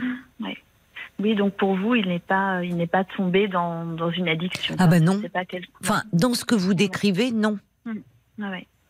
Euh, non, parce qu'une addiction, c'est-à-dire que il aurait du mal à, à accepter les limites que vous lui fixez, même dans la semaine. Euh, et vous le verriez, hein, parce que bon, vous vous dormez, mais enfin, il pourrait pas suivre en cours comme il fait, il aurait pas ces résultats-là. Et puis à la limite, euh, il aurait pu laisser tomber le sport ou devenir un peu, il y aurait pu y avoir de l'absentéisme. Euh, parfois ses copains, ben moins les voir parce que du coup euh, c'est c'est les copains euh, en ligne. Là, je trouve qu'ils se partagent. Alors évidemment, pour lui, les vacances, c'est aussi chouette. Je peux jouer à fond, quoi. Je peux jouer à fond et. Ben, c'est un peu, oui, c'est un petit peu le. Quelque, quelquefois, en fait, même quand on, si on va se, se balader, euh, on a vraiment l'impression que, ben oui, il demande ben, à quelle heure on va rentrer, euh, euh, et parce que euh, dans sa tête, en fait, ben oui, il n'a qu'une hâte, c'est dès qu'on arrive, c'est de se remettre sur euh, sur les écrans. Donc c'est pour ça aussi que je me dis, des, ben en fait, comme si finalement son emploi du temps était un peu déterminé par. Il a hâte parce que, enfin, c'est peut-être parce qu'à ce moment-là, c'est plus stimulant que ce qu'il est en train de faire. Ouais. Voyez aussi. Euh, mais je trouve que c'est bien que vous ayez euh, encore une fois euh, tenu compte de son âge et du fait qu'il qu'il est bien dans la réalité. Parce que là, vous l'avez à la maison, mais l'année prochaine, après la terminale, bah, je sais pas, il va faire, il va peut-être aller à la fac, une école. Oui, donc. Peut-être qu'il vivra plus à la maison. Donc, vous voyez, vous serez pas là aussi. Ça veut dire aussi que vous, vous, vous lui faites confiance. Vous lui faites confiance et que vous voyez que ok, respecte ce que vous lui dites. À partir du moment où il n'y a pas d'incidence et qu'il passe pas sa vie, euh, euh, qui, qui, enfin, qu'on vous dit pas au lycée, bah là, il est pas venu en cours. Euh, enfin, là, il n'y a pas oui, de. Ça pourrait être un signe. Oui, ça pourrait être un signe. Et puis un signe aussi qu'il désinvestisse, qu'il ait plus d'amis, enfin, dans la vie. Euh, euh, là, bon, il a l'air de de composer avec tout ça. Hein. Ce que dit Brigitte, elle dit bravo à vous, vous en sortez très bien. Et pourtant, vous dites que bien que divorcé, vous vous occupez exclusivement de, vous de vos enfants, donc vous en avez d'autres. Ça veut dire que leur père euh, n'est, lui, sur ces questions d'éducation, n'est pas présent. Alors euh, voilà, j'ai quitté euh, leur père euh, parce qu'ils s'investissaient pas du tout euh, dans, dans l'éducation. Ça reposait beaucoup sur moi. Oui. Alors bon, bah effectivement, finalement, ça repose toujours sur moi bah oui. la situation, mais mais quelque part. Euh, mais il est présent dans leur vie quand même. Il est présent dans leur vie. Oui, tout à fait. Il, les voit un oui, c'est ça. un, week-end sur deux et puis. Oui, mais il ne vous soutient pas dans tout ce qui est, enfin, Alors, démarche éducative, quoi. Non, pas du tout. D'accord. Oui, vous pouvez pas vous appuyer sur lui ah non, pas du tout. Non, non, Écoutez, vous vous en sortez bien. Hein. Franchement. On va. Euh, Paul me, me, fait signe qu'il y a des réactions certainement de, de parents sur ce sujet. Euh. Et que vous n'êtes pas la seule à vous inquiéter. Il y a Nicolas qui, euh, qui dit que ça, votre témoignage l'interpelle parce que il a les mêmes difficultés que vous avec son fils. Nicolas, il est divorcé depuis quelques temps et il dit bah mon fils, il n'a pas beaucoup d'autres activités en dehors des écrans. Hmm. Donc je suis un peu inquiet comme vous. Il y a Arnaud qui dit ah mais vous vous inquiétez, mais parce que peut-être vous ne maîtrisez pas le monde des jeux vidéo. C'est aussi peut-être ça. Vous pourriez peut-être jouer avec votre fils pour mieux comprendre son univers. Euh, il vous le propose, Arnaud. ah, mais ça peut être. Oui, non, mais c'est vrai. Tout à l'heure, on parlait de, Harry Potter. Euh, Harry Potter, c'est pour tout le monde. Oui, oui. Ah oui, c'est oui, un univers euh, oui, qui peut être intéressant. Pourquoi pas il y a Nadia aussi qui dit bah, ma, ma fille, elle n'a jamais ouvert un cahier, mais euh, très concentrée en cours. Quant aux écrans, on compte pas les heures, mais bon, elle est ingénieure en informatique et système industriel, donc ça va de soi. Ne, euh, ne vous arrachez pas les cheveux. Et puis il y a Moon aussi qui voudrait vous rassurer. Le sien, il était exactement pareil. Aujourd'hui, il a 32 ans, un travail et une petite fille. Bon, ben, c'est rassurant. Il y a Monica, elle dit oh là là, moi, euh, être studieuse n'était pas un objectif en soi. Euh, mm. Déjà, je me sentais héroïque quand je passais une heure par jour euh, pour me préparer au bac. Ça m'a pas empêché de faire bac plus 7, dit-elle. Donc, non, franchement, il a l'air d'assez bien gérer. Mm. Donc, ça veut dire que derrière cela, d'être assez équilibré. C'est quand même réparti, même si pendant les vacances, vous trouvez qu'il est à fond là-dedans. Et c'est vrai que j'entendais quelqu'un, un père, qui disait que c'était compliqué. Je crois qu'il y a un âge euh, plus jeune, il faut, il, faut proposer enfin des activités, euh, comme vous le faites vous-même encore maintenant à travers des sorties. Euh, et là, un peu s'affirmer. Ça peut être même des stages justement à travers une activité artistique hein, pendant les vacances, parce que Sinon, beaucoup de parents se retrouveraient deux semaines, ça peut être deux semaines sur les écrans. Ou, quand ils sont plus jeunes, euh, voir euh, des copains, sortir avec des copains, enfin, aller au ciné. Euh, bon. Mais vous savez, comme il y, a Brigitte qui envoie, ça sera le dernier message, elle dit enlever leur smartphone à bien des adultes. Et c'est la panique, hein c'est vrai. Oui, Regardez, on est obligé de faire une journée sans portable, qui n'est respectée par personne. Bon, c'est nul d'ailleurs. Pourquoi? Mais ça montre bien que euh, on est euh, combien de fois par jour euh, on touche un portable? J'ai l'impression de 2500 fois, j'ai lu. C'est, ah, on touche pas autant son conjoint. Hein. On le touche pas 2500 fois par jour. Hein. non, mais on est complètement devenu. Enfin, c'est fou, quoi. Oui. Bon. Et eh oui, c'est sûr. Donc, je comprends votre inquiétude, mais moi, je trouve que vous gérez très bien et que votre fiston, euh, il m'a l'air équilibré. Hein, franchement. Bah, Donc, pas d'inquiétude. Hein. voilà, Oui, vous allez pouvoir souffler et profiter peut-être un peu de vos vacances si vous avez la chance d'être en vacances. Eh oui, tout à fait. Eh bien, alors profitez bien, euh, ma chère Christine. Je vous embrasse. Merci beaucoup pour votre avis. Merci Au revoir. et merci à Paul. Au revoir, Christine. Et bonnes vacances, peut-être, à ceux qui ont la chance euh, de l'être en ce moment. Profitez bien. Bonne nuit. Et on sera là ce soir, bien sûr, avec la petite équipe dès 22h sur RTL. Belle nuit à vous.